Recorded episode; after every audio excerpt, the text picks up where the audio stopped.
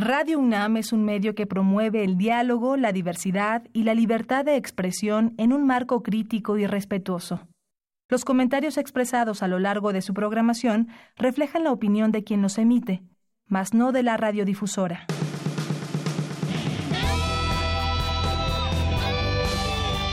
Prisma RU. Relatamos al mundo.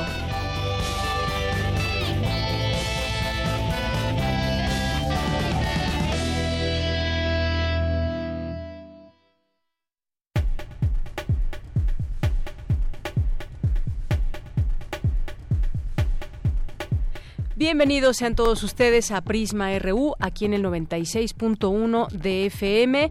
Es un gusto estar con ustedes como todos los días, un poco agripados el día de hoy, pero con el gusto de siempre, con el ánimo de estar aquí con todos ustedes, que nos acompañan todos los días de lunes a viernes de 1 a 3 de la tarde. Y como todos los días, pues les presentamos lo que tendremos a lo largo de esta emisión de este martes 22 de enero del año 2019. Pues de cajón van nuestras notas universitarias, como todos los días, que ahí estamos pendientes. Hoy es la segunda parte de este reportaje de nuestro compañero Leonardo eh, Frías, que trabaja ahí en Gaceta UNAM, porque la UNAM ha estado muy atenta a programas que se desarrollan en eh, la cárcel femenil, en el Centro Femenil de Readaptación Social de Santa Marta Catitla. Así que hoy tendremos la segunda parte. Vamos a platicar también sobre el segundo foro de biomedicina ambiental traslacional. ¿Qué significa esto? Bueno, pues vamos a platicar con el doctor Jorge Morales Montor, que nos va a explicar de qué se trata este foro. Vamos a tener también una entrevista con el doctor Canek Martínez. Vamos a hablar de las enfermedades que entran por la boca y sobre todo nos referimos a por qué nos enfermamos o subimos de peso, qué estamos comiendo, qué tipo de alimentos consumimos y cómo nos podemos enfermar. Justamente nuestra entrada a muchas enfermedades puede ser la boca. Vamos a tener también aquí en la sección de cultura mi compañera Tamara Quirós eh, con Otto Cázares, que está próximo a iniciar este curso Templo en el Oído, una historia eh, cultural a través de seis obras maestras de la ópera. Así que no se lo pierdan. Vamos a tener también en nuestra segunda hora, vamos a hablar sobre lo que sucede en Hidalgo. Hay cifras muy interesantes que tienen que ver con pues lo que sucede en este estado y el robo de combustible. Hay cifras donde dan cuenta de la pobreza que hay en este estado. Hidalgo se convirtió en el paraíso del Huachicol 55% de la población de Tlalhuelilpan Hidalgo vive en pobreza. Son algunos de los datos, los ductos de Hidalgo en la pugna entre bandas y cárteles. Y estas notas se publican hoy en las primeras planas de los eh, medios de comunicación impresos a nivel nacional. Y bueno, de esto platicaremos. Vamos a platicar también con Pepe Reveles, periodista, eh, sobre la audiencia de El Chapo Guzmán que se lleva a cabo hoy allá en los Estados Unidos. Así que pues platicaremos con él de este tema. Vamos a tener también literatura RU a la orilla de la tarde con Alejandro Toledo, que en esta ocasión nos va a platicar de la poeta Dolores Castro, discípula de Efren Hernández, con discípula de Rosario Castellanos, con una gran obra en verso, una mujer sabia y amable. De eso nos va a platicar Alejandro Toledo. Tendremos información nacional e internacional, así que no se pierda el programa. Iniciamos desde aquí, Relatamos al Mundo. Relatamos al Mundo. Relatamos al Mundo.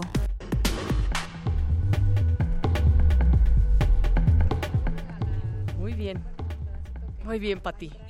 ya estamos al aire. Muchas gracias y nos vamos a nuestro resumen informativo. Hablemos, hablaremos sobre los derechos de propiedad intelectual que son benéficos para los científicos. Dulce García con los detalles.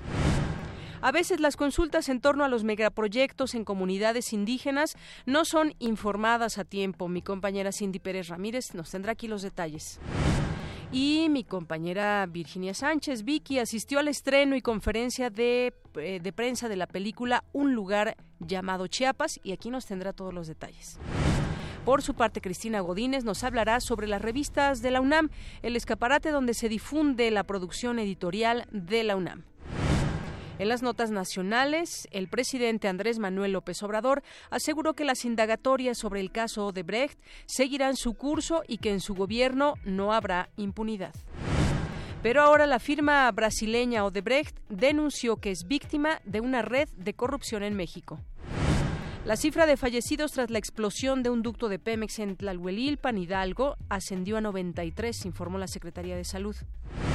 La madrugada de este martes, un contingente de 300 migrantes salió de San Pedro Topanatepec, en Oaxaca, rumbo a, a Santo Domingo, Sanatepec, donde se prevé que pasen la noche.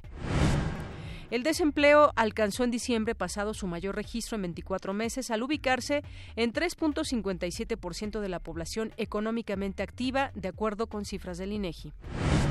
Y en nuestros temas internacionales, destacamos en este resumen, la Corte Suprema estadounidense permitió a la administración de Donald Trump seguir con su plan para restringir el servicio militar a personas transgénero, mientras continúa la batalla en los tribunales.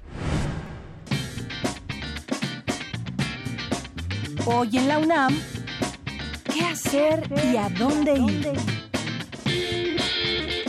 Como parte del ciclo de cine Regreso a casa, se transmitirá el largometraje Tiempo de Volver, que narra la historia de un joven actor que vuelve a casa en su estado natal de Nueva Jersey. Lo hace después de que su padre le ha comunicado que ha muerto su madre. Al volver a su hogar, se encuentra con su viejo amigo Mark, quien ahora tiene el oficio de sepulturero. Son varias las personas con las cuales este joven vuelve a tener contacto y de quienes tiene que ponderar recuerdos y sentimientos. La experiencia de confrontar la relación con su padre se ve opacada cuando conoce a una chica llamada Sam, mientras se encuentran en la sala de espera de un consultorio médico. No te pierdas esta entrañable historia hoy, en punto de las 22 horas, por la señal de TV UNAM, en el canal 20.1 de televisión abierta. La Facultad de Ciencias Políticas y Sociales te invita a sus talleres extracurriculares 2019, que se impartirán del 11 de febrero al 8 de junio. Podrás inscribirte a cursos como fotografía, literatura, locución, cine, video y televisión, oratoria, periodismo, corrección de estilo, redacción y diversos idiomas como italiano, ruso, japonés, inglés, entre otros. Las inscripciones son del 29 de enero al 8 de febrero en un horario de 10.30 a 14 y de 17.30 a 19 horas. Consulta los requisitos en www.políticas.unam.mx. Está a punto de culminar la temporada de la exposición Nacimiento, Miradas en el Tiempo, conformada por más de un millar de figuras de barro pintado de estilo figurativo expresionista que muestran 50 pasajes bíblicos del Antiguo y Nuevo Testamento. Las escenas están representadas con gestualidad, policromía y dinamismo. Podrás apreciar representaciones de Adán y Eva en el paraíso, el arca de Noé, Sansón luchando contra el león, David venciendo a Goliat, la anunciación a María del nacimiento de Jesús, San José pidiendo posada, el nacimiento del niño Jesús y la visita de los Reyes Magos. No te puedes perder esta impresionante muestra. Tienes hasta el próximo 3 de febrero. Asiste a la sala de exposiciones del antiguo Colegio de San Ildefonso, ubicado en la calle Justo Sierra, número 16, Centro Histórico. La admisión general es de 50 pesos, con descuento especial a estudiantes y profesores. Hoy, la entrada es libre.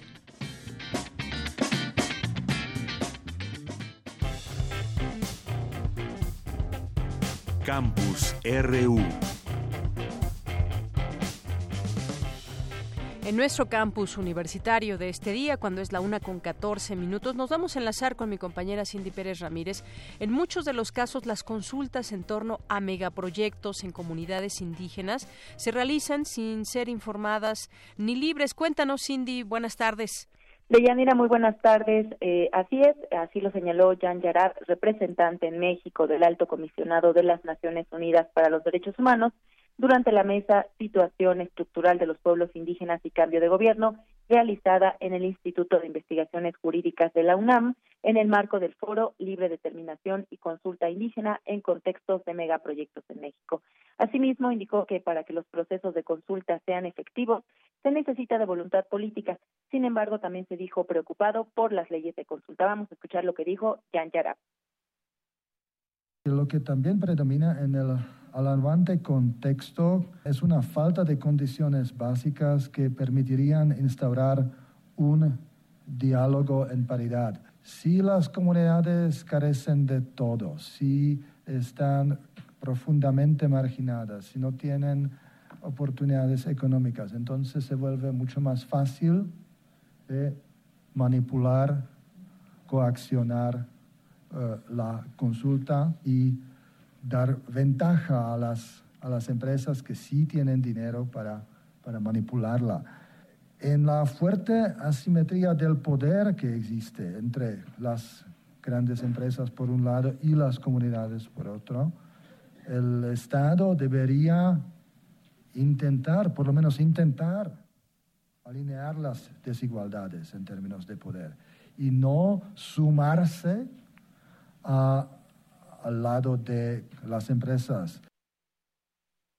Por su parte, Heréndira Cruz Villegas, cuarta visitadora general de la Comisión Nacional de los Derechos Humanos, habló de que en México no existen procesos de información culturalmente adecuados de la lengua en estas comunidades que se ven afectadas por los megaproyectos. Vamos a escucharla porque muchos de los procesos también son orales y muchos de los caracterizados o poseedores de la tierra, primero son mujeres o personas mayores, que es otro ingrediente importantísimo en consulta y que no se observa, que es la cuestión etaria y de la participación y la el respeto comunitario a las personas mayores y por supuesto los mecanismos de lenguas indígenas que nos parece muy importante que sean considerados en los procesos de consultas. ¿Cómo participan para el desarrollo? Porque insisto, ¿qué es el desarrollo incluso desde qué mirada es el desarrollo?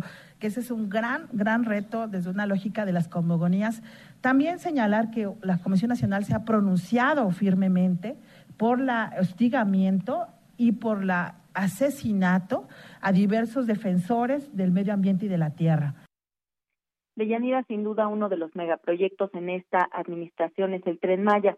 Apenas hace unos días, Pablo Cariaga Córdoba, coordinador del proyecto en el tramo Bacalar-Tulum, y a conocer que la consulta a pueblos originarios sobre el tren Maya se realizará en al menos cinco lenguas indígenas, pero también al mismo tiempo existen comunidades que denuncian no tener información clara y que solamente les ha llegado eh, datos por medio de las redes sociales o de los medios de comunicación. Así es, Cindy, pues es algo que deberían tener la información de primera mano, dado que pues interfiere en todo caso o les llega ese desarrollo o no desarrollo o perturbación quizás en sus comunidades, pero efectivamente son ellos quienes también tienen una voz o deben de tener una voz importante en estas decisiones de los megaproyectos. Muchas gracias, Cindy. Muy buenas tardes, Deyanira. Buenas tardes. Y luego de aquí nos vamos con mi compañera Virginia Sánchez. Esta mañana el cinematógrafo del Chopo, eh, ahí se presentó a medios la película Un lugar llamado Chiapas. Cuéntanos, Vicky, buenas tardes. Hola, ¿qué tal, Deyanira? Auditorio de Prisma RU, muy buenas tardes. Pues sí, en el marco de los 25 años del levantamiento del Ejército Zapatista de Liberación Nacional en el sureste mexicano, pues la Filmoteca de la UNAM estrena por primera vez la versión en español del documental un lugar llamado Chiapas que realizó Nettie Wild entre 1996 y 1997 que grabó pues más de 60 horas no de esta película histórica que ahora se nos presenta como un gran documental. Y bueno pues este documental lo realizó acompañada de un equipo México canadiense allá en las montañas chiapanecas. Esta investigación documental y cinematográfica ha sido presentado en diversos festivales internacionales pero por primera vez se va a presentar aquí en México pues gracias al apoyo de la Embajada de Canadá en México, Canada Wild Productions, y de la directora Nettie Wild, quien pues donaron todo el material original de la producción al acervo de la Filmoteca para su conservación y difusión. Escuchemos a Hugo Villa, director de la Filmoteca, quien nos dice pues nos habla sobre la importancia de que precisamente sea esta esta instancia, esta entidad universitaria quien albergue este pues valioso material histórico. Escuchémoslo. Es muy relevante que la Filmoteca haya recibido esta donación de parte de Netty Wild, de Canada Wild, y con la asistencia eh, que agradecemos muchísimo de la Embajada de Canadá para que pudieran llegar los materiales, porque se trata de un material que está, como dice muy bien Nettie, la directora, está regresando a casa. Es una película filmada en México sobre un conflicto eh, muy importante en la historia de México que sigue además desarrollándose y teniendo eh, vigencia en las, en las premisas esenciales que lo, que lo provocaron. Y entonces es importantísimo que eso, la institución más importante en términos de eh, generación de conocimiento y divulgación de la cultura que, que, tiene el país históricamente, como es la Universidad Nacional, sea quien resguarde y quien ponga a disposición de los públicos estos contenidos, porque eso es lo más importante que estamos haciendo, lanzando y eh, poniendo a disposición del público para que revisiten un lugar llamado Chiapas, la película, la, la vuelvan a conocer, la vuelvan a entender y la contextualicen de acuerdo a cómo están viviendo y cómo están entendiendo hoy a México y al conflicto específico en Chiapas y al conflicto en general con qué pasa con las eh, tierras de los pueblos indígenas, y bueno, pues un lugar llamado Chiapas, Chiapas ha sido acreedor a premios internacionales como el Oscar canadiense por mejor documental, así como a los altos honores que otorga la Asociación Documental Independencia estadounidense.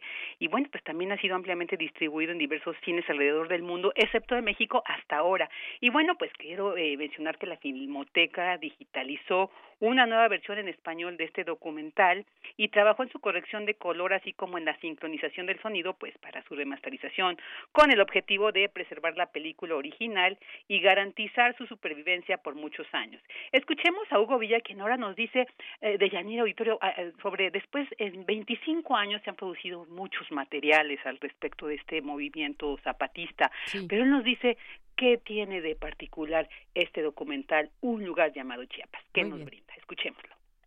Se trata de una película, eh, primero hecha con, con un ojo eh, muy amoroso hacia México. Eh, Neti se define todo el tiempo a ella misma como una extranjera y como alguien de fuera, efectivamente lo es, pero creo que el ojo y la mirada y el, la, visión emocional con la que se acerca siempre a sus materiales, creo que la hace valiosísima. Segundo, es un material que no es sobre el momento del estallido del conflicto, no es el, del primero al 5 de enero del 94, eh, no se trata sobre las, eh, eh, sobre las pláticas de paz en la, en la catedral, sino que se trata sobre una visión contextual de todo el conflicto y de todos los jugadores en el conflicto.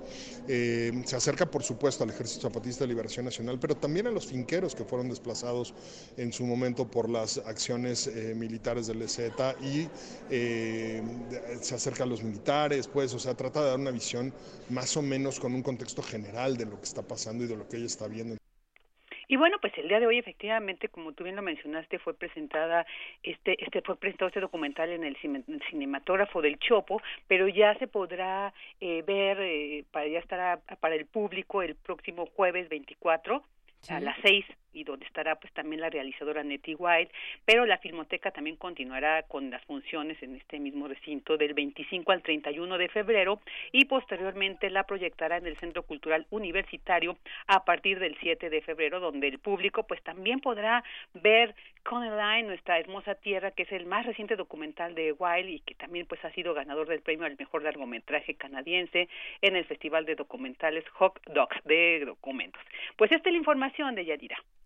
Muy bien, Vicky, pues muchísimas gracias. Habrá que ver esta película, como bien dices, un lugar llamado Chiapas, esa visión emocional que decía Hugo Villa que le imprime eh, la directora, este material que no es solamente de un momento, porque quizás quien escuche una, una película sobre el ZLN y demás, es, pero es un, un contexto de todo el conflicto y bueno, pues ya tendremos oportunidad de verla también, pues seguramente toda esa semilla que en algún momento se sembró, pues también eh, lo que hay hasta el momento de este movimiento, su relación, su contexto con las distintas comunidades donde se inserta también en esta zona de Chiapas. Así que habrá que verla desde aquí ya la podemos recomendar, Vicky. Así es, así es, muy muy importante, es una mirada muy interesante y muy enriquecedora respecto a este movimiento zapatista.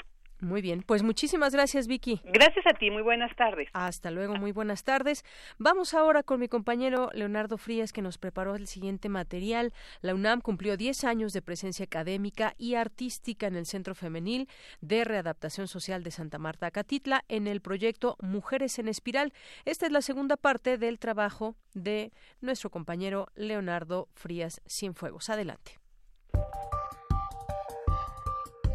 Aquí, en la esquina de la ciudad, se ejerce la universidad pública, la que reconforta, abraza y redime. Ya hay ojos de esperanza, con furia tersa, sin abatimiento. Aquí, todas las espirales se disponen a renacer. La longitud de la cabellera de Edith retrata su espera, pausa, su sonrisa incondicional. Fue lo más padre que pude encontrar porque entonces me pude dibujar tal cual soy y entonces sé que aunque estaba que nadie, que para la gente y para la sociedad y para para la justicia no valía nada. Aquí vine a ver y a descubrir que que sí se puede y que sí podemos sacar esos códigos penales y que aunque estén cerradas las puertas, nosotras las abrimos con la gran fuerza. Somos mujeres con sentimientos, expresiones y valores. Por eso somos mujeres en espiral. Gabriela Velasco lleva seis años presa y evocó el laberinto del lenguaje. Hablar una lengua te discrimina, ¿no? Porque muchas veces eh, el, expresarnos con nuestra lengua indígena, porque yo hablo en agua, entonces cuando tú hablas una lengua indígena, te, te tratan de, de, mal, ¿no? Porque pues vienes de un cerro bajada de tamborazos, dicen aquí, ¿no? Y la verdad te discriminan por hablar esa lengua. Las visitas al Ceferezo son martes, jueves, sábados y domingos de 10 a 5 de la tarde. Solo si la interna está casada puede tener visita íntima. Los menores, hijos de las personas privadas de la libertad, pueden vivir con ellas en reclusión solo hasta los 5 años, 11 meses de edad. La abandono porque muchas veces te abandonan también tu familia. ¿Cuántas y cuántas estamos aquí sin visita? ¿no? Y este, tardan para poderte venir a visitar. Y, y, ves que se va toda la visita, ¿no? Y te queda la soledad otra vez. Y así sucesivamente. Pero sí es una esperanza porque pues de ahí sabemos que algún día vamos a salir por ese caracol a nuestra libertad. Es uno de los salones del Ceferezo. Hay bancas tipo escolar y cada palabra es didáctica. Marisa Belaustegui. Lo que nos dimos cuenta es que cuando, cuando estaban haciendo los trazos y tratando de dibujar y de autorrepresentarse las huellas de su, de su dolor o de su alegría, aparecían muchos animales. Aparecían gatos, aparecían águilas, aparecían ratones, eh, aparecían eh, serpientes, aparecían mariposas. De ahí pensamos que la mejor forma de recopilar era el bestiario, ¿no? Y el bestiario que combina unos animales con otros. Y entonces fue cuando... Cuando empezamos a elaborar esto, que es la, pues, la mutación, la, unión de un animal con otro o sea, la desunión, el, dejar de ser lo que eras, ¿no? Y el cambiar y el reconstruirte. Porque pues para mí ese es este taller en especial. La UNAM para mí es mi familia. Ellas son mi visita de cada ocho días, a excepción de cuando son vacaciones.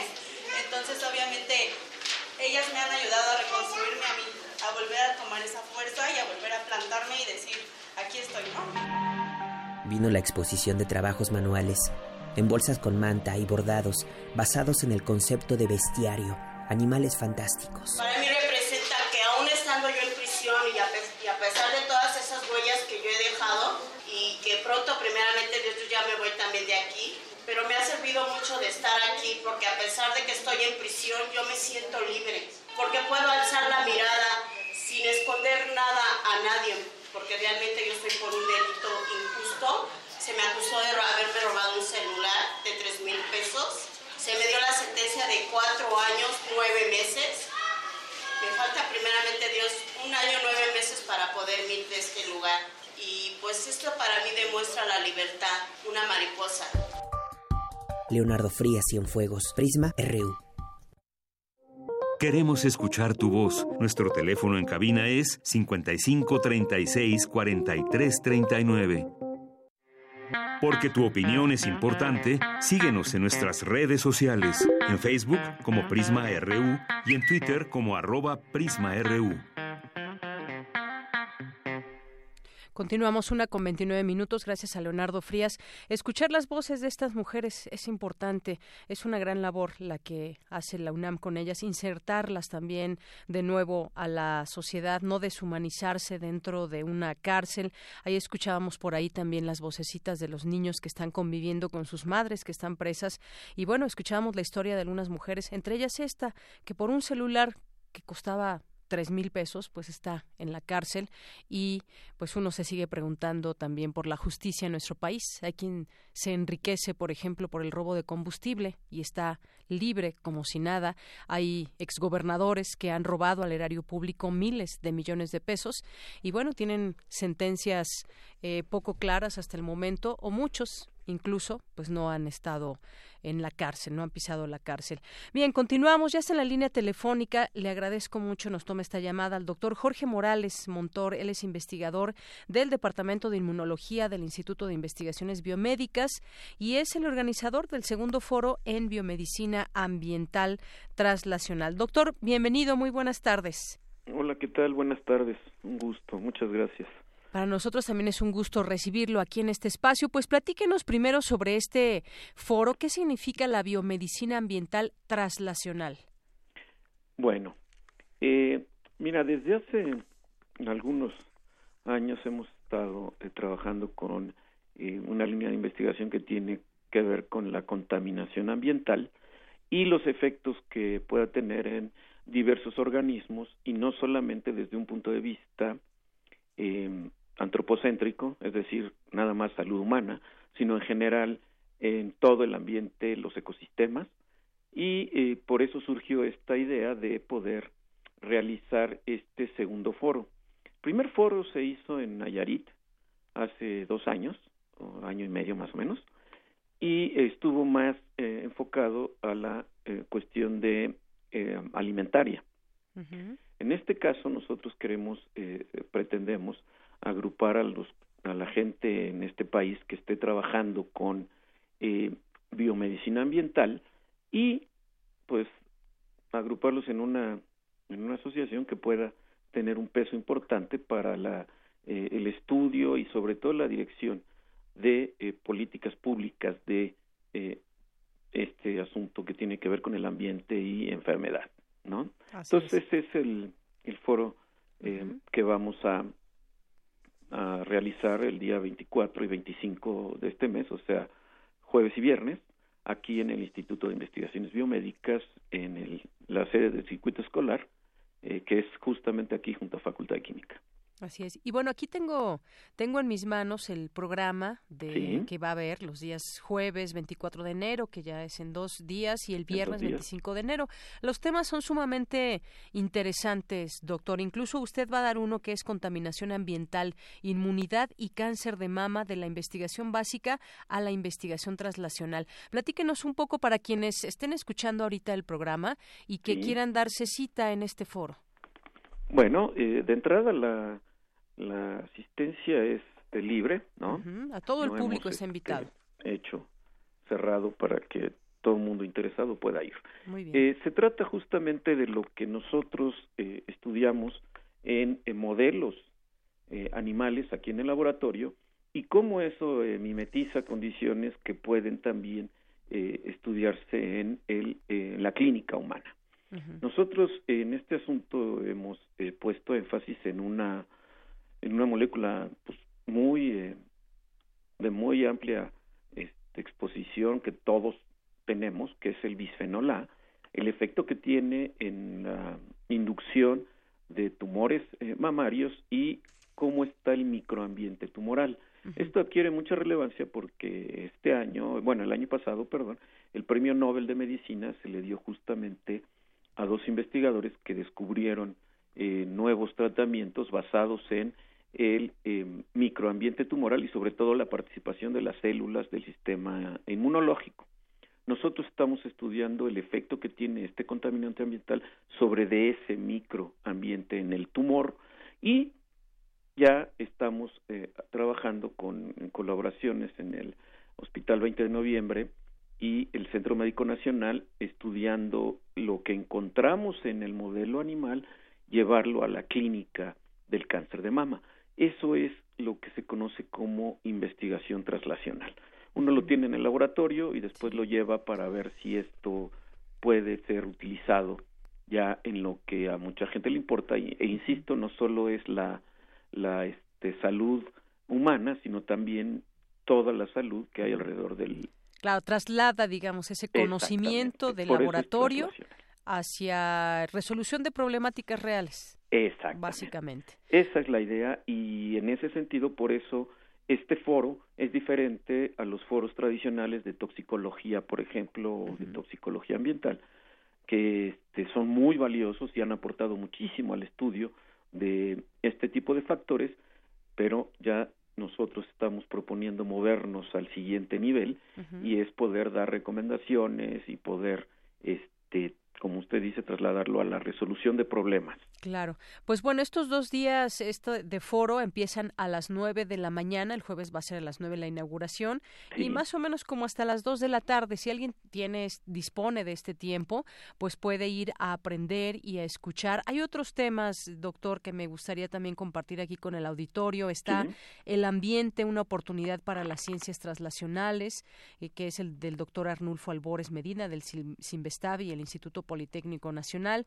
Otro de los temas, efectos del cadmio sobre las hormonas sexuales y su impacto en la conducta sexual, que viene la doctora Marcela Arteaga de la UAM, eh, Iztapalapa, es decir, vienen también doctores de otras instituciones académicas.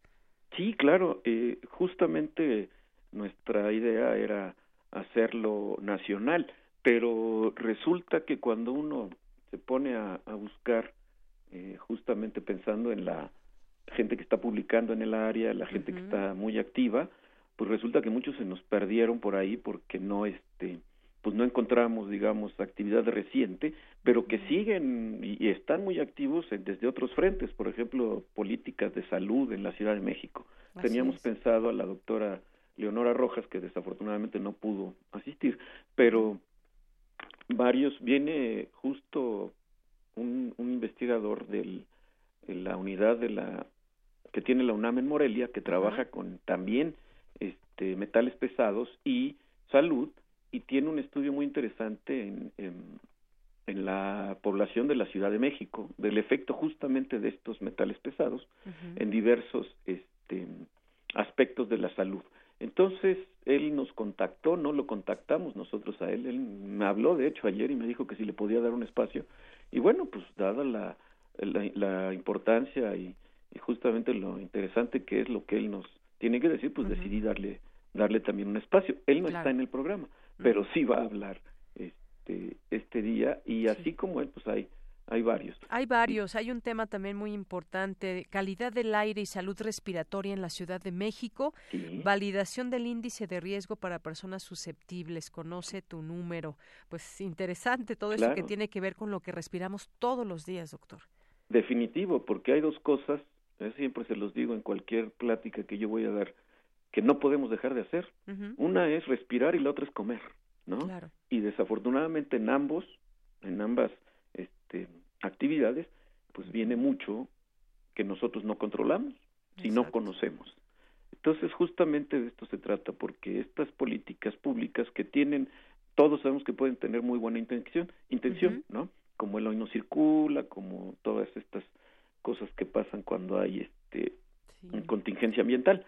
El asunto es que no sabemos realmente cuál es el alcance de todo eso que está ahí en pues todas las funciones de un organismo, incluyendo pues si esto tiene que ver con enfermedad y tenemos un país en el que enfermedades crónico-degenerativas como el cáncer de mama, como la obesidad, van incrementándose y han alcanzado ya el nivel de pandemia, pues la primera pregunta es ¿qué ha cambiado? Claro. ¿no? Y pues nuestra genética no ha cambiado, ¿no? Este, básicamente lo que ha cambiado es el ambiente.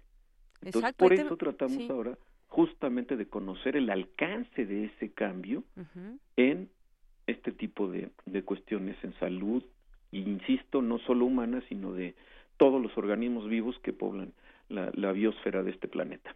Así es. Impacto de factores ambientales en el desarrollo de enfermedades neurológicas y psiquiátricas también es otro de los temas.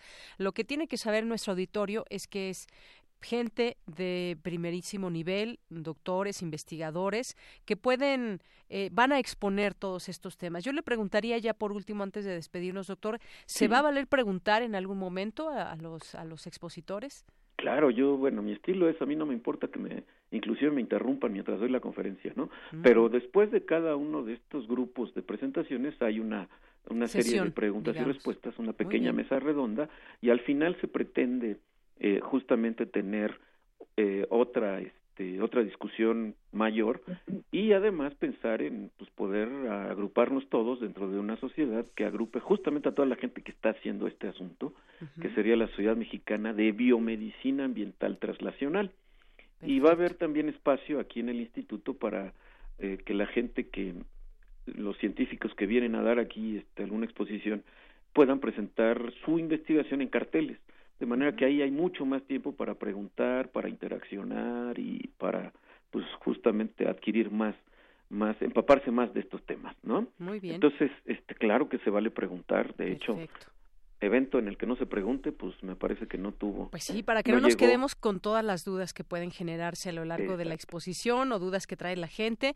Nada más, repito, doctor, segundo foro sobre biomedicina ambiental traslacional, 24 y 25 de enero de 2019, Auditorio Francisco Alonso de Florida, sede escolar en el Instituto de Investigaciones Biomédicas, que la referencia nos decía muy cerca de la Facultad de Química. Sí, es la sede del instituto que está pegada a la Facultad de Química, porque está la nueva sede, pero la nueva sede está ya en el circuito escolar exterior pegado al Instituto de Ecología. Entonces, acá es mucho más fácil llegar desde el metro, creo que la línea de, camioncito que los deja aquí enfrente es la 2. La 2, sí, me eh, parece de ahí de Ciudad Universitaria, del metro. Entonces, estamos aquí en plena este centro académico de Ciudad Universitaria con la Facultad de Medicina muy cerca, Facultad de Veterinaria, Facultad de Ciencias. Entonces, todos son bienvenidos y esperamos que, que pues se les empiece a, entrar esa duda de esa curiosidad qué me respiro y qué me afecta. Así es, y ahorita vamos a publicar también este programa en las redes sociales, el programa del foro, para que, pues si les interesa, pues ahí lo vean a usted y a todas las personas que van a estar estos dos días exponiendo. Doctor, pues muchísimas gracias. No, no, muchas gracias a ustedes por el espacio me parece muy loable que, que se interesen por todo esto, porque la verdad es que si en este país algo tenemos que incrementar es la cultura científica, ¿no? Los eventos no son nada más para nosotros, para los pares, es para que todo el mundo se entere y todo el mundo sepa qué hacen con sus impuestos, ¿verdad? Exacto, sí. Así que, pues bueno, ojalá que mucha gente acuda y pues enhorabuena y aquí en otro momento ya nos encontraremos a través de la radio, doctor. Con todo gusto, a sus órdenes. Hasta luego, buenas tardes. Buenas tardes. Fue el doctor Jorge Morales Montor, investigador del Departamento de Inmunología del Instituto de Investigaciones Biomédicas, quien organiza este segundo foro de biomedicina ambiental traslacional. Relatamos al mundo. Relatamos al mundo. Y continuamos, una de la tarde con 42 minutos. Ya está el doctor Canek Martínez, quien es egresado de la Universidad Autónoma del Estado de Morelos, con maestría en medicinas, de medicinas alternativas de la Escuela Superior de Ciencias Médicas de Villa Clara, Cuba, y certificado por la Sociedad Médica Mexicana de Homotoxicología. ¿Qué tal, doctor? Bienvenido, buenas tardes. ¿Qué tal, Deyanira? Muchos, mucho gusto y a, a ti y a tu auditorio. Pues al inicio, doctor, decíamos qué enfermedades pueden entrar por la boca, por qué nos enfermamos, por qué subimos de peso, eh, qué alimentos estamos consumiendo todos los días. A veces incluso los de origen vegetal hacen, hacen daño. Así es, eh, Deyanira. Pues mira, estaba escuchando un poquito al doctor Jorge Morales acerca de todo esto que tiene que ver con la calidad del aire, los metales pesados. Y pues me llama mucho la atención porque el tema realmente puede hacer un enlace importante. En realidad, eh, hay estudios que se han hecho últimamente que tienen que ver justamente con las toxinas que estamos nosotros consumiendo en nuestros alimentos diarios. Eh, se han hecho estudios donde a partir de más o menos 1980 se han revisado a los, a los cadáveres que tienen manera de hacérseles unos estudios toxicológicos y se ha encontrado cerca de 400 toxinas que no existían eh, antes eh, en, en, esas épocas de los años 80, 90 y que ahora sí existen. Entonces, y muchas de ellas tienen que ver con justamente la alimentación que, que llevamos a cabo actualmente en nuestra vida común, en nuestra vida diaria. Así es, y que muchas veces uno piensa que se está alimentando bien. A ver, estoy comiendo frutas, verduras. Eh, mucha gente incluso se, se ha hecho a, olvidar o sacar de la dieta la carne por las toxinas, se han hecho vegetarianos o veganos y de pronto pues también vemos que puedan tener enfermedades que justamente adquieren a través de este de estos eh, alimentos. ¿Cuál es la manera correcta de alimentarse, doctor?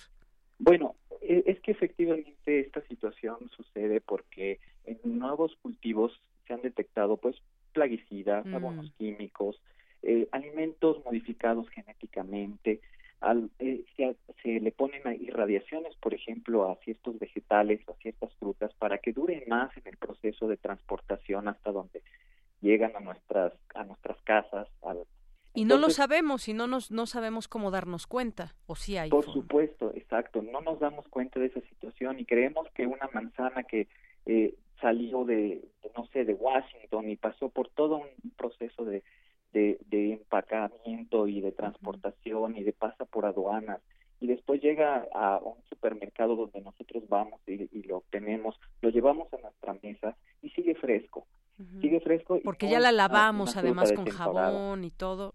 ¿Y no está limpia de plaguicidas, por ejemplo? de... plaguicidas, eh, eh, puede ser esa situación.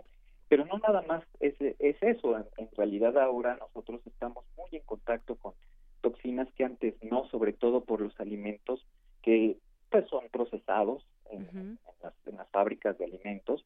Hay alimentos que tienen muchos aditivos eh, para decolorantes, de modificadores del sabor, para evitar que su Entonces, todo ese tipo de, conservadores, pues eh, en realidad son son sustancias que se ha detectado que son de muy baja toxicidad porque no las estamos consumiendo en altas cantidades, que las consumimos en una sola comida. El problema viene cuando nosotros tenemos 30, 40 años con ese tipo de alimentación y la cantidad de tóxicos y toxinas que hemos adquirido durante todos estos años, nuestro cuerpo empieza a tener una dificultad para poderlos eliminar de, estas sustancias nocivas. En realidad, cuando nosotros hablamos de que estamos intoxicados, podemos hablar de que si consumí una sustancia nociva en una dosis suficiente como para enfermarme, me doy cuenta de inmediato. El problema es que tenemos órganos como es el hígado, el pulmón, los intestinos, el riñón, la piel, que se dedican a eliminar estas toxinas y empiezan a perder eh, esa efectividad, esa capacidad, esa capacidad por el exceso en el cual estamos nosotros eh, pues inmersos de este tipo de toxinas. Y por lo tanto la cantidad de toxinas que se elimina nuestro organismo disminuye. Eso empieza a generar que este tipo de toxinas se vayan quedando y acumulando en nuestro organismo y empiecen a darnos ciertas situaciones de salud que a lo mejor no estamos muy conscientes de que las estamos padeciendo. Yo voy ahorita y me como unos tacos, me hicieron mal, y pues no, pues detecto y digo, ah, pues fueron los tacos. Pero ¿qué pasa si yo llevo 30 o 40 años consumiendo estos este tipo de tóxicos en los mm. alimentos? Cuando llega el momento de que me aparece una situación de salud, no lo voy a, a relacionar. Claro, porque fue durante muchos años, digamos, que se tejió esa situación. Exactamente. Muy bien. Eh, doctor, pues me parecería que podemos seguir hablando de este tema también en otro momento, sobre todo porque usted tiene una maestría en medicinas alternativas y ese es todo un tema del cual pues ahorita no nos daría tiempo a hablar. Pero tenemos también una duda aquí cuando justamente eh, hacemos esta elección de, de las entrevistas, las enfermedades que entran por la boca y nos vino también a la mente pues las eh, distintas prácticas sexuales que puede haber y que pueden también contagiarse por medio de la boca. Exactamente, por supuesto. Y al final también tiene que ver con bacterias que producen toxinas que también están contribuyendo a que nuestro sistema inmunológico vaya a tener una sobrecarga, digamos. Así es. Muy bien, bueno, pues eh, doctor, si le parece bien, dejemos pendiente este tema de las medicinas alternativas, porque pues es algo que, como decía usted también, pues es algo cotidiano que hacemos. El, no podemos dejar de comer, también nos decía el doctor Jorge Morales, no podemos dejar de respirar y no podemos dejar de comer tampoco. entonces, pues quisiéramos saber cómo detectar o cómo saber si estamos eh, alimentándonos bien o no, qué debemos descartar y, y bueno, pues muchas situaciones ligadas a la comida. Exacto, y entonces cuando nosotros nos ensuciamos las manos, ¿qué hacemos? Vamos y nos las lavamos. Entonces, si nosotros estamos consumiendo este tipo de, de tóxicos en la alimentación, en las estamos respirando, tenemos metales pesados, pues también una práctica importantísima, incluso milenaria, es desintoxicarnos. Y para eso muchas de las terapias alternativas tienen que ver desintoxicarnos. Muy bien, pues también hay que saber cómo hacerlo porque me parece que está recomendado que cada seis meses nos desparasitemos, no sé, no sé si tenga que ver también con esto, pero quiénes o cuántas personas realmente lo llevan a cabo y si conocemos realmente qué es desparasitarnos, ¿no? Exactamente, hay terapias que son bases, como por ejemplo que se han perdido, como los lavados intestinales que se hacían. Con el eh, aceite de... Era un aceite, ¿no? Que nos daban una cucharadita. Actualmente. De ricino, me parece. Eh, existen métodos un poco incluso más más modernos. Más modernos, la, la hidroterapia de colon, la ozonoterapia, de lo cual podemos hablar un poquito más a profundidad. Claro que sí. Bueno, pues dejamos estos temas pendientes, si le parece bien, doctor. Y por lo pronto, pues muchas gracias por estar aquí en Prisma RU de Radio UNAM. Gracias por, por el espacio y, y, bueno, pues por interesarse en todo esto que tiene que ver con cultura, cultura médica y científica, también como lo decía el doctor Jorge Morales. Claro que sí. Además, bueno, pues vamos a explotar esto que usted estudió, una maestría en Cuba, ahí en Villa Clara, que me imagino que, pues bueno, la alimentación cambia también muchísimo en este sentido, pero ya lo platicaremos, doctor. Claro que sí. Muchas gracias. Que esté muy bien, hasta luego. Hasta luego, buenas tardes. Fue el doctor Canek Martínez, egresado de la Universidad Autónoma del Estado de Morelos, con todo este tema de las enfermedades que entran por la boca, qué estamos realmente comiendo. Bueno, pues dejamos ahí algunos temas pendientes para la siguiente ocasión. Continuamos. Porque tu opinión es importante, síguenos en nuestras redes sociales, en Facebook como Prisma RU y en Twitter como arroba PrismaRU.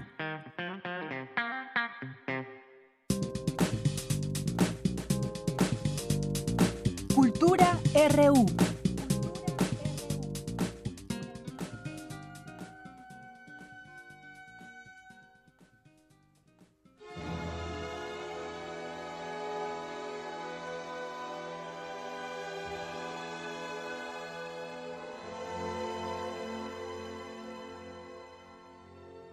Es un gusto saludarlos a todos aquellos que nos escuchan a través de esta frecuencia. Esta tarde me encuentro en la terraza de Radio UNAM y estoy muy bien acompañada por una voz que ahorita van a escuchar. Muchos de ustedes conocen a Otto Cázares, al maestro Otto Cázares. Lo conocen por esos viajes sonoros donde él es el capitán capitán del barco, donde nos lleva a través de sus cartografías. Y es que hoy vamos a hablar de Templo en el Oído, una historia cultural a través de seis obras maestras de la ópera. Por eso de fondo también escuchamos ópera. Otto Cázares, ¿cómo estás? Platícanos de este curso que, bueno, ya vas a empezar como parte también de la programación de la sala Julián Carrillo. Sí, bueno, gracias por la introducción y gracias por la metáfora de la capitanía del barco. De hecho, siento que este curso Templo en el Oído es una manera de regresar por las mismas aguas a mis orígenes. Es un curso de ópera y la ópera ha sido una pasión eh, para mí desde hace mucho tiempo. Soy lo que podríamos considerar un operófago. Durante un tiempo de mi vida no hice más que oír ópera. Ningún otro género. En realidad ópera, ópera, ópera, ópera, hasta que quedé completamente harto de la ópera y bueno, ya eh, hice los enlaces para otros géneros, pero insisto, una época de mi vida era escuchar ópera, estudiarla, eh, conocer los distintos compositores, conocer a los libretistas, conocer los asuntos de la ópera y me encontré con un mundo inusitado, un bravío nuevo mundo que me abría las posibilidades de literatura, de escenografía, por supuesto de música, eh, de autores extraordinarios, de filosofía alrededor de estos artistas. Y precisamente este curso, Templo en el Oído, es una revisita a un curso con el que yo comencé a dar clases hace más de 10 años. por, por, por eso digo que es un regreso a mis orígenes a través de unas aguas y por eso agradezco con la metáfora de la capitanía. Otto, querido Otto. Además, eh, bueno, acercarse a la ópera también es acercarte a historias. Platícanos cómo fue la curaduría. Bueno, eh, elegí arbitrariamente seis obras repartidas en el tiempo de la historia de la ópera. Las más eh, representativas en la medida en que podemos adentrarnos a más aspectos relativos a la historia cultural, que es precisamente el enfoque del curso. En primer lugar, tomé el Orfeo de eh, Claudio Monteverdi con un libreto de Alessandro Strillo que eh, eh, tiene la maravilla de que conocemos todos los aspectos de su estreno. No obstante, hubieron dos intentos de articular lo que nosotros llamamos ópera unos cuantos años antes del estreno del Orfeo en 1607. Esta obra eh, significa el comienzo de un género del que conocemos todos los aspectos, todos los pormenores de su inicio. Es decir, no podemos decir con certeza quién pintó el primer cuadro, quién esculpió la primera escultura. Sí podemos decir, en cambio, quién compuso la primera ópera, porque se trata de un proyecto erudito que intentaba resucitar por medio de los canales de la melopeya griega, es decir, la melodía, el uso de la monodia, eh, la tragedia griega, que eh, por estudios filológicos sabemos que en ciertos momentos era cantada. De modo que cuando se resucita el mito de el Orfeo, célebre mito griego, se hace con toda la intención. A los espectadores de la época, insisto, 1607 en la corte de Mantua, les causaba risa que los personajes trataran todos sus asuntos cantando. Y esta, eh, este aspecto cómico, los compositores y los libretistas le daban la vuelta de una manera muy audaz ponían en escena a personajes que fueran ellos mismos cantantes. Orfeo es el padre de los cantos, hijo de eh, la bella voz, la musa de la bella voz e hijo de Apolo. Entonces le daban la vuelta a estas burlas utilizando personajes mitológicos que fueran ellos mismos cantantes, Orfeo, Anfión, entre muchos otros. Excelente, oye, qué maravilloso suena esto y esto solamente es una probadita de lo que podemos aprender contigo en el curso. Tenemos que entrar también a los aspectos técnicos, quiénes pueden participar, cómo nos acercamos. Además, la sala Julián Carrillo es también espléndida en espacio para que la gente se sienta cómoda, para que la gente pueda compartir también. Sí, claro, eh, vamos a ver las óperas. Eso es lo principal. Las vamos a proyectar y entre actos yo voy a hacer algunos comentarios acerca de los del compositor, hacer algunos aspectos biográficos, claro, alguna introducción musical desde el punto de vista de la historia cultural, porque yo no soy músico. voy a hacer comentarios acerca de la obra, el sustrato literario de donde parte la obra, el libreto, voy a hacer comentarios acerca del momento, su estreno, las condiciones en las que aparece esa obra y por qué el Orfeo en primer lugar, en segundo, y no seguimos aquí un orden cronológico, es Electra de Richard Strauss, eh, Tristán e Isolda, vamos atrás en el tiempo y vamos a Tristán e Isolda de Richard Wagner, de la que hay muchísimo que decir y por supuesto eh, los enlaces con el romanticismo alemán serán gozosísimos. Eh, también vamos a hablar acerca de la condenación de Fausto de Héctor Berlioz, eh, que hace una lectura del Fausto de Goethe, pero con una interpretación personal, interesantísimo, ya veremos de qué naturaleza. Eh, vamos a hablar de Tosca, de Giacomo Puccini y eh, Falstaff de Giuseppe Verdi. Terminamos el curso de una manera festiva. Eh, Falstaff es eh, una celebración musical y es una celebración shakespeariana, desde luego. Como la vida misma también, la vida puede ser una fiesta. Claro, lo es, estoy convencido de eso. Y creo que el, el ámbito del curso será celebratorio, festivo. Eh, las óperas a veces llegan a tener una duración eh, muy, muy considerable. Por ejemplo, Incluso cuatro horas. Sí, si nosotros proyectáramos Tristana y Solda completa, pues tendríamos que estar aquí todo el día. Eh, de modo que vamos a elegir algunos momentos muy significativos para irlos comentando. es el caso de la ópera de la más larga que, veremos, que es Tristan y Solda, pero hay otras que sí podremos ver completas. es el caso del Orfeo de Monteverdi y es el caso de la Electra de Richard Strauss. Eh, en los otros casos veremos eh, momentos muy significativos para poder eh, entender la trama, adentrarnos y sobre todo disfrutar la ópera. Y lo interesante también aquí, Otto, para la gente que nos escucha, es que se atrevan. No es necesario que tú sepas de ópera, no es necesario que eh, seas eh, un erudito en, en, la música, sino simplemente como contigo, eh, que eres el capitán, dejarte llevar por, por este navío y, bueno, disfrutar también y, y despertar esa semilla, bueno, plantar esa semilla para que también nos interesemos por la historia de estas óperas que, bueno, tú vas a llevar a cabo en este curso. Sí, tienes toda la razón. La ópera tiene la particularidad de que aleja a muchos públicos. Eh, porque se la interpreta como un eh, evento artístico elitista, se, se la relaciona con los grandes teatros de la ópera del siglo XIX, las galas, el desfile de modas en las escaleras. Ya les voy a contar en el curso por qué se relaciona la ópera con estas particularidades socioeconómicas. Es interesantísimo saberlo. Pero eh, sin duda, quien se atreva va a encontrar un género artístico no solamente eh, utópico, porque en él se busca la integración de muchas artes, la música, el teatro, la escenografía, la pintura, la filosofía, ya lo veremos con Richard Wagner, pero se trata precisamente de eh, perder miedo a estos eh, géneros monumentales, porque también la ópera es monumental, de gran, gran formato. Después del muralismo en términos mastodónticos está la ópera.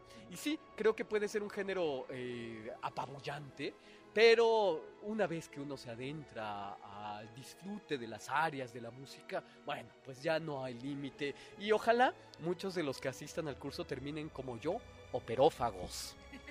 Excelente. Y que bueno también se adentren en este universo de posibilidades, en este caso enfocado en la ópera, en este caso también a través de tu voz, a través de lo que tú nos puedes compartir, siempre pensando en hacer comunidad y también en permitirnos reflexionar y sembrando esa semilla que les menciono. A la gente que nos está escuchando, que nosotros estamos transmitiendo desde la terraza este martes, bueno, pues les comentamos que pueden venir aquí a las instalaciones de Radio UNAM, pueden acercarse al área de difusión cultural o bien pueden ingresar también a la página www.radio.unam.mx para saber más. No pierdan oportunidad de inscribirse porque, bueno, hay, si hay varios lugares, pero el tiempo se agota. Formen parte de Templo en el Oído, una historia cultural a través de seis obras maestras de la ópera. Otto Cázares, hoy no nos regalaste una cartografía como ayer, sin embargo, muchísimas gracias por acompañarnos en este espacio. Gracias a ti, Tami, por la entrevista y sépanlo los que nos escuchan, yo soy una, un cantante de ópera frustrado. sí, sí, ahora canto en la ducha. Pero eh, precisamente este tipo de cursos me eh, bienquistan con mi frustración. Entonces espero comunicarles esta pasión por el género operístico que es extraordinario. Tú un estuche de monerías, cantas en la ducha, pero también pintas, también escribes y también nos sacas muchas sonrisas. Muchísimas gracias por acompañarnos, Soto Cázares. Gracias a ti también. Y bueno, Deyanira, te regresamos los micrófonos allá en cabina. Les deseo que tengan una muy buena tarde. Muchísimas gracias, Tamara Quirós, y muchas gracias a Otto Cázares. Así que eh, ya está pronto a empezar este curso. Ojalá más gente venga y compartan mucho ahí entre todos ustedes. Bien, pues vamos a hacer un corte y regresamos a la segunda hora de Prisma RU. Prisma RU. Relatamos al mundo.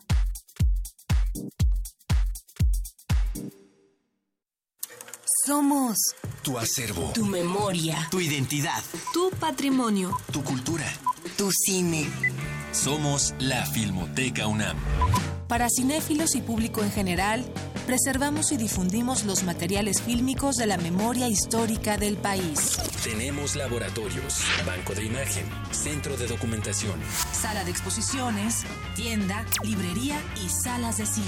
Visítanos en el Centro Cultural Universitario, el Cinematógrafo del Chopo y Casa del Lago. O accede desde tu computadora a nuestro cine en línea y museo virtual.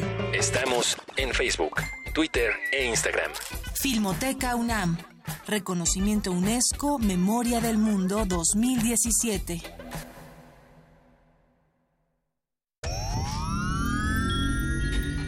Diez frasquitos de gel desinfectante, 4 caldos dos compostas, un invernadero sonoro. En este ambiente se experimenta la nueva música en compañía de sus creadores. Cultivo de ejercios, frescura en la flora musical. Lunes y jueves, 21 horas, por el 96.1 de FM. Radio UNAM.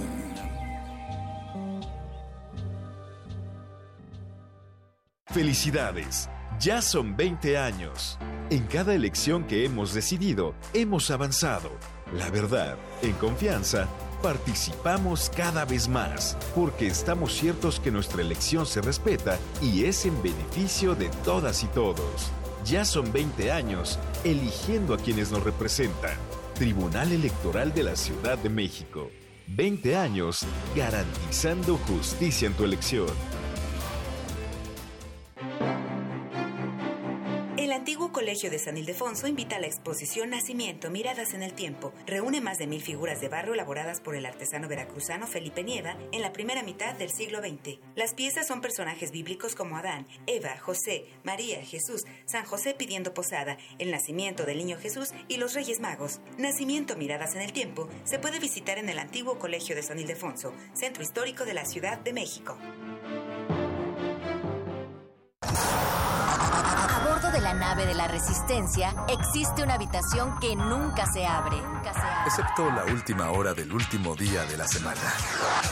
Ahí vamos a reírnos del mundo, a demoler los muros con canciones, a bailar en la posición que queramos. Todos eligen la música, todos la disfrutan, todos la bailan. El Buscapiés, tú eres el alma de esta fiesta. Viernes, 22 horas.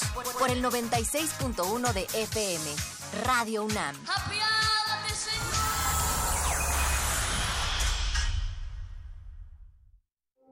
Queremos escuchar tu voz. Nuestro teléfono en cabina es 55 36 43 39. Mañana en la UNAM, ¿qué hacer y a dónde ir? Jocelyn es un exitoso hombre de negocios, un conquistador incorregible y un mentiroso patológico. Harto de sí mismo, intenta seducir a una hermosa joven haciéndose pasar por parapléjico, pero su plan dará un giro inesperado cuando ésta le presente a su hermana Florence, que utiliza una silla de ruedas. Esta es la premisa del largometraje Rodando hacia ti, que forma parte de la edición número 22 del Tour de Cine Francés. Asiste a la función mañana miércoles 23 de enero en punto de las 11, 13, 16.30 y 19 horas a la sala Julio Bracho del Centro Cultural Universitario. La entrada general es de 40 pesos. La Universidad Nacional Autónoma de México, a través de la Coordinación de Difusión Cultural y de la Dirección General de Actividades Cinematográficas, te invita a participar en el concurso Corto Móvil, dirigido a estudiantes de la UNAM inscritos en nivel medio superior y superior, con la finalidad de acercarlos a la cinematografía a través de su celular o dispositivo móvil. En este certamen pueden participar presentando cortometrajes grabados totalmente con cámaras de celular, digitales o tabletas, y el tema es libre. Los cortos del ganador y menciones honoríficas serán exhibidos en la página web y redes sociales de la Filmoteca UNAM. Participa. Para mayores informes, visita el sitio www.filmoteca.unam.mx. Te recomendamos Ventana Mirador Universitario, espacio que pretende consolidar un modelo de televisión educativa ofreciendo un punto de encuentro entre la población estudiantil, docente y público en general que contribuya al aprendizaje significativo, además de propiciar y difundir el uso de la televisión aplicada a la educación a distancia, incluyendo materiales de apoyo en línea, chats y foros. Mirador Universitario ofrece series y cursos de actualización profesional y educación permanente con la participación de profesores e investigadores de las diversas entidades académicas de la UNAM. Sintonízalo mañana, miércoles 23 de enero, en punto de las 10 horas por TV UNAM, canal 20.1 de televisión abierta.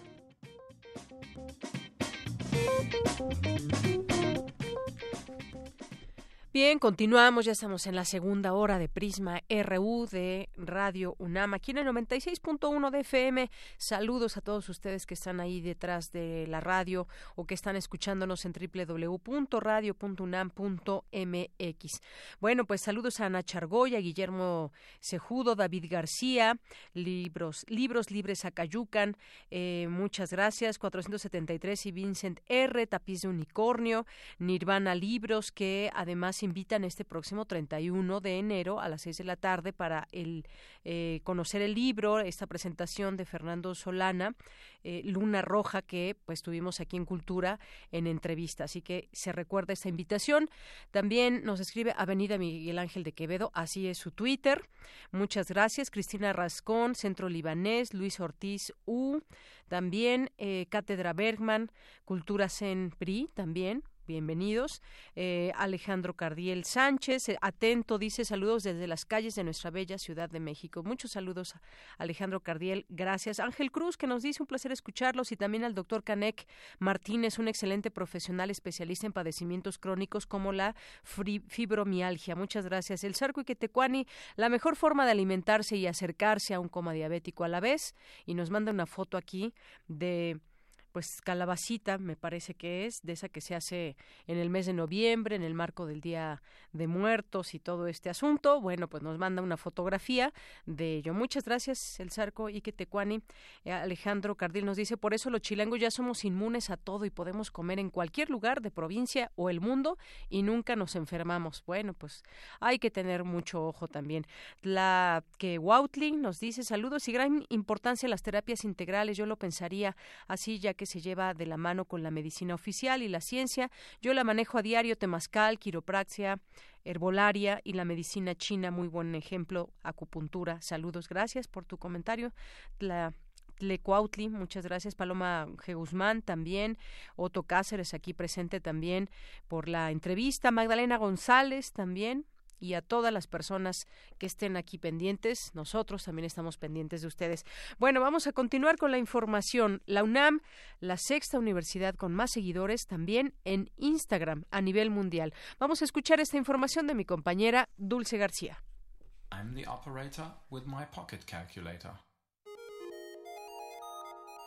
De acuerdo con el ranking de Instagram sobre las 200 universidades del planeta por su número de seguidores, en esa red social, la UNAM encabeza a todas las instituciones de Iberoamérica y se ubica en el sexto lugar a nivel mundial. La Universidad Nacional solo es superada por Harvard, Stanford, Oxford, Cambridge y Yale, y con más de 200.000 seguidores al momento del conteo, está por encima de las universidades de Princeton, Columbia, Birmingham, Nottingham y el Instituto Tecnológico de Massachusetts. Al presentar el 2018 Instagram University Ranking, Unirank argumenta en su sitio web que se trata de mostrar a las 200 mejores instituciones de educación superior en esa red social que debieron cumplir con los siguientes criterios de selección. 1 ser autorizado y acreditado por la organización correspondiente relacionada con la educación superior en su país. 2. Ofrecer al menos cuatro años de licenciatura o posgrado. Y 3. Impartir cursos predominantemente en el formato de educación tradicional presencial.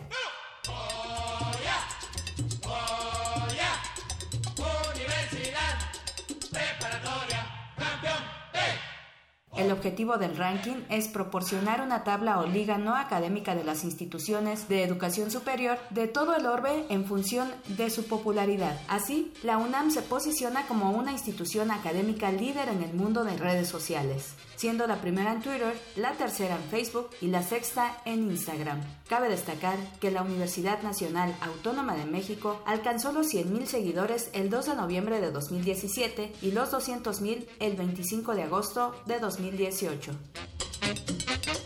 Para Radio UNAM, Dulce García.